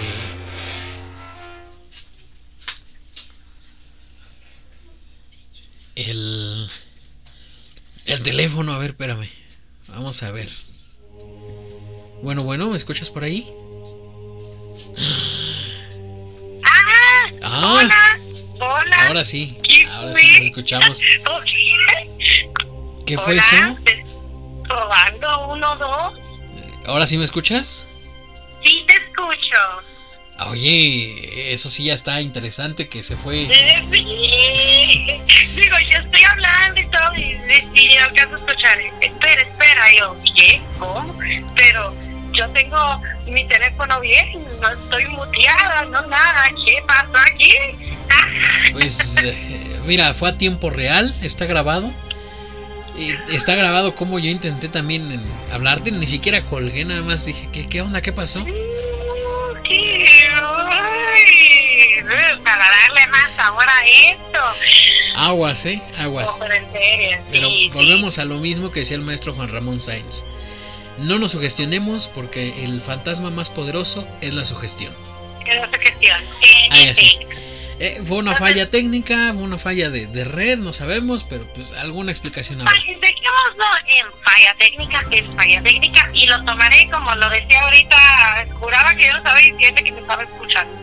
Tengo un amigo al que quiero mucho, que es argentino y que tiene un humor, wow, que dice, pues hay que tomar la vida a carcajadas, riéndonos, entonces mejor quise agregarle un tono cómico aquí a, a, a mi querido amigo Seiya con este tipo de temas, porque si yo soy muy miedosa.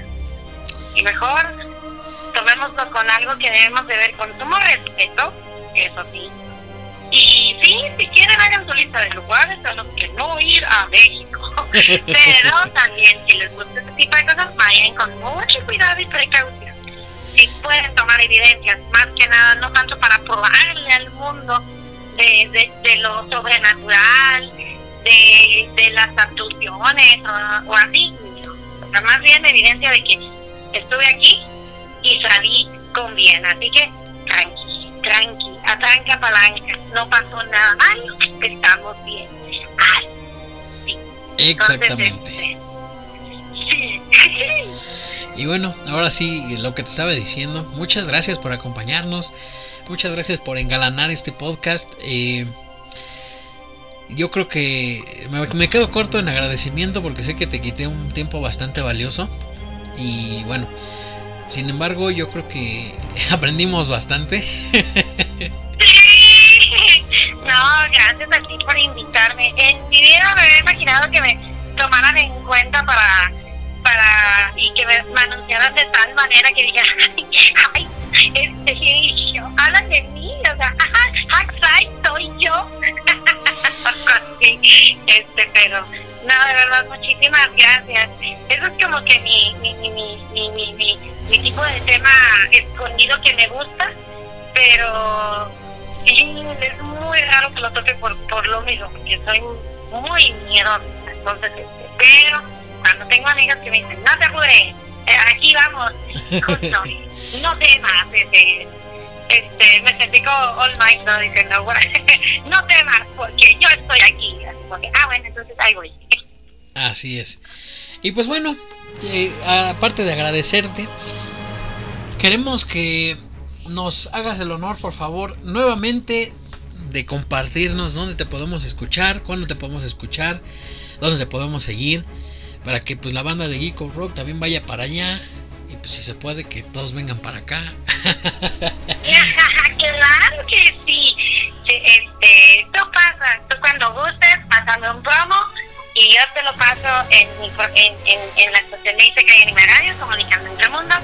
Ahí me encuentras regularmente los domingos en la mañana con mi programa Ohio Gozaimasu de Morning Show. Un programa que más es más para el domingo, de relajarnos, de toco muchos temas, más que nada concientizando, porque no soy profesional de la salud mental, pero me gusta mucho concientizar sobre este tipo de temas de la salud mental, este uno que otro chismecito de, de, del mundo soy Taku Gamer, este eh, un poco de humor, metáforas de, de la vida, experiencias. Este, hay una sección muy bonita que se llama Quien Corresponda, que son postales o cartas a este ya sea anónimas o públicas que yo presto voz para las cuales este ustedes expresan dicen su, sacan sus sentimientos al aire y, y, yo te regalo como que una canción eh, para que tú puedas este, sentirte un poquito mejor. Y por sobre todo el plato fuerte de mi programa el ranking musical.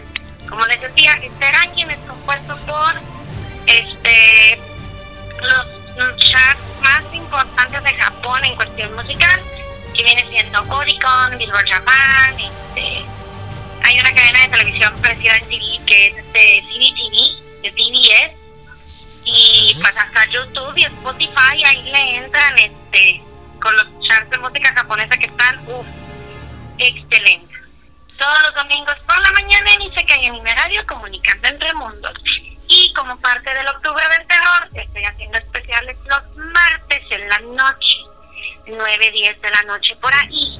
Este, son las noches de suspense. Yo cuento relatos, relatos, este, de, así donde te dejan pensando más allá este y, y, y, ya no puedo decirlo así todos los martes durante este mes de octubre y la primera semana de noviembre y pues ya los fines de semana me encuentro en mis redes sociales como Lucy Alex a veces ando en canales de Twitch de algunos amigos jugando a hacer fan doblaje ya sea de webtoon o de videojuegos así que este ahí ando ahí ando.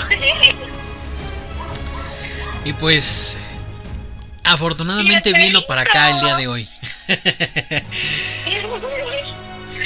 y como saben, pues esto es esto es una emulación de la radio en vivo, así que pues obviamente se escuchó el perro de fondo.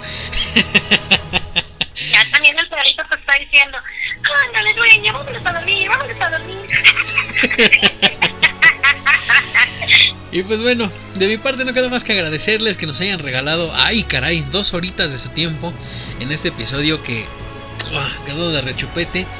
Ya saben, estamos en octubre del terror con esta mini temporada que no sabemos cuántos episodios va a durar, pero pues ya veremos. Muchas gracias por escucharnos. Ya,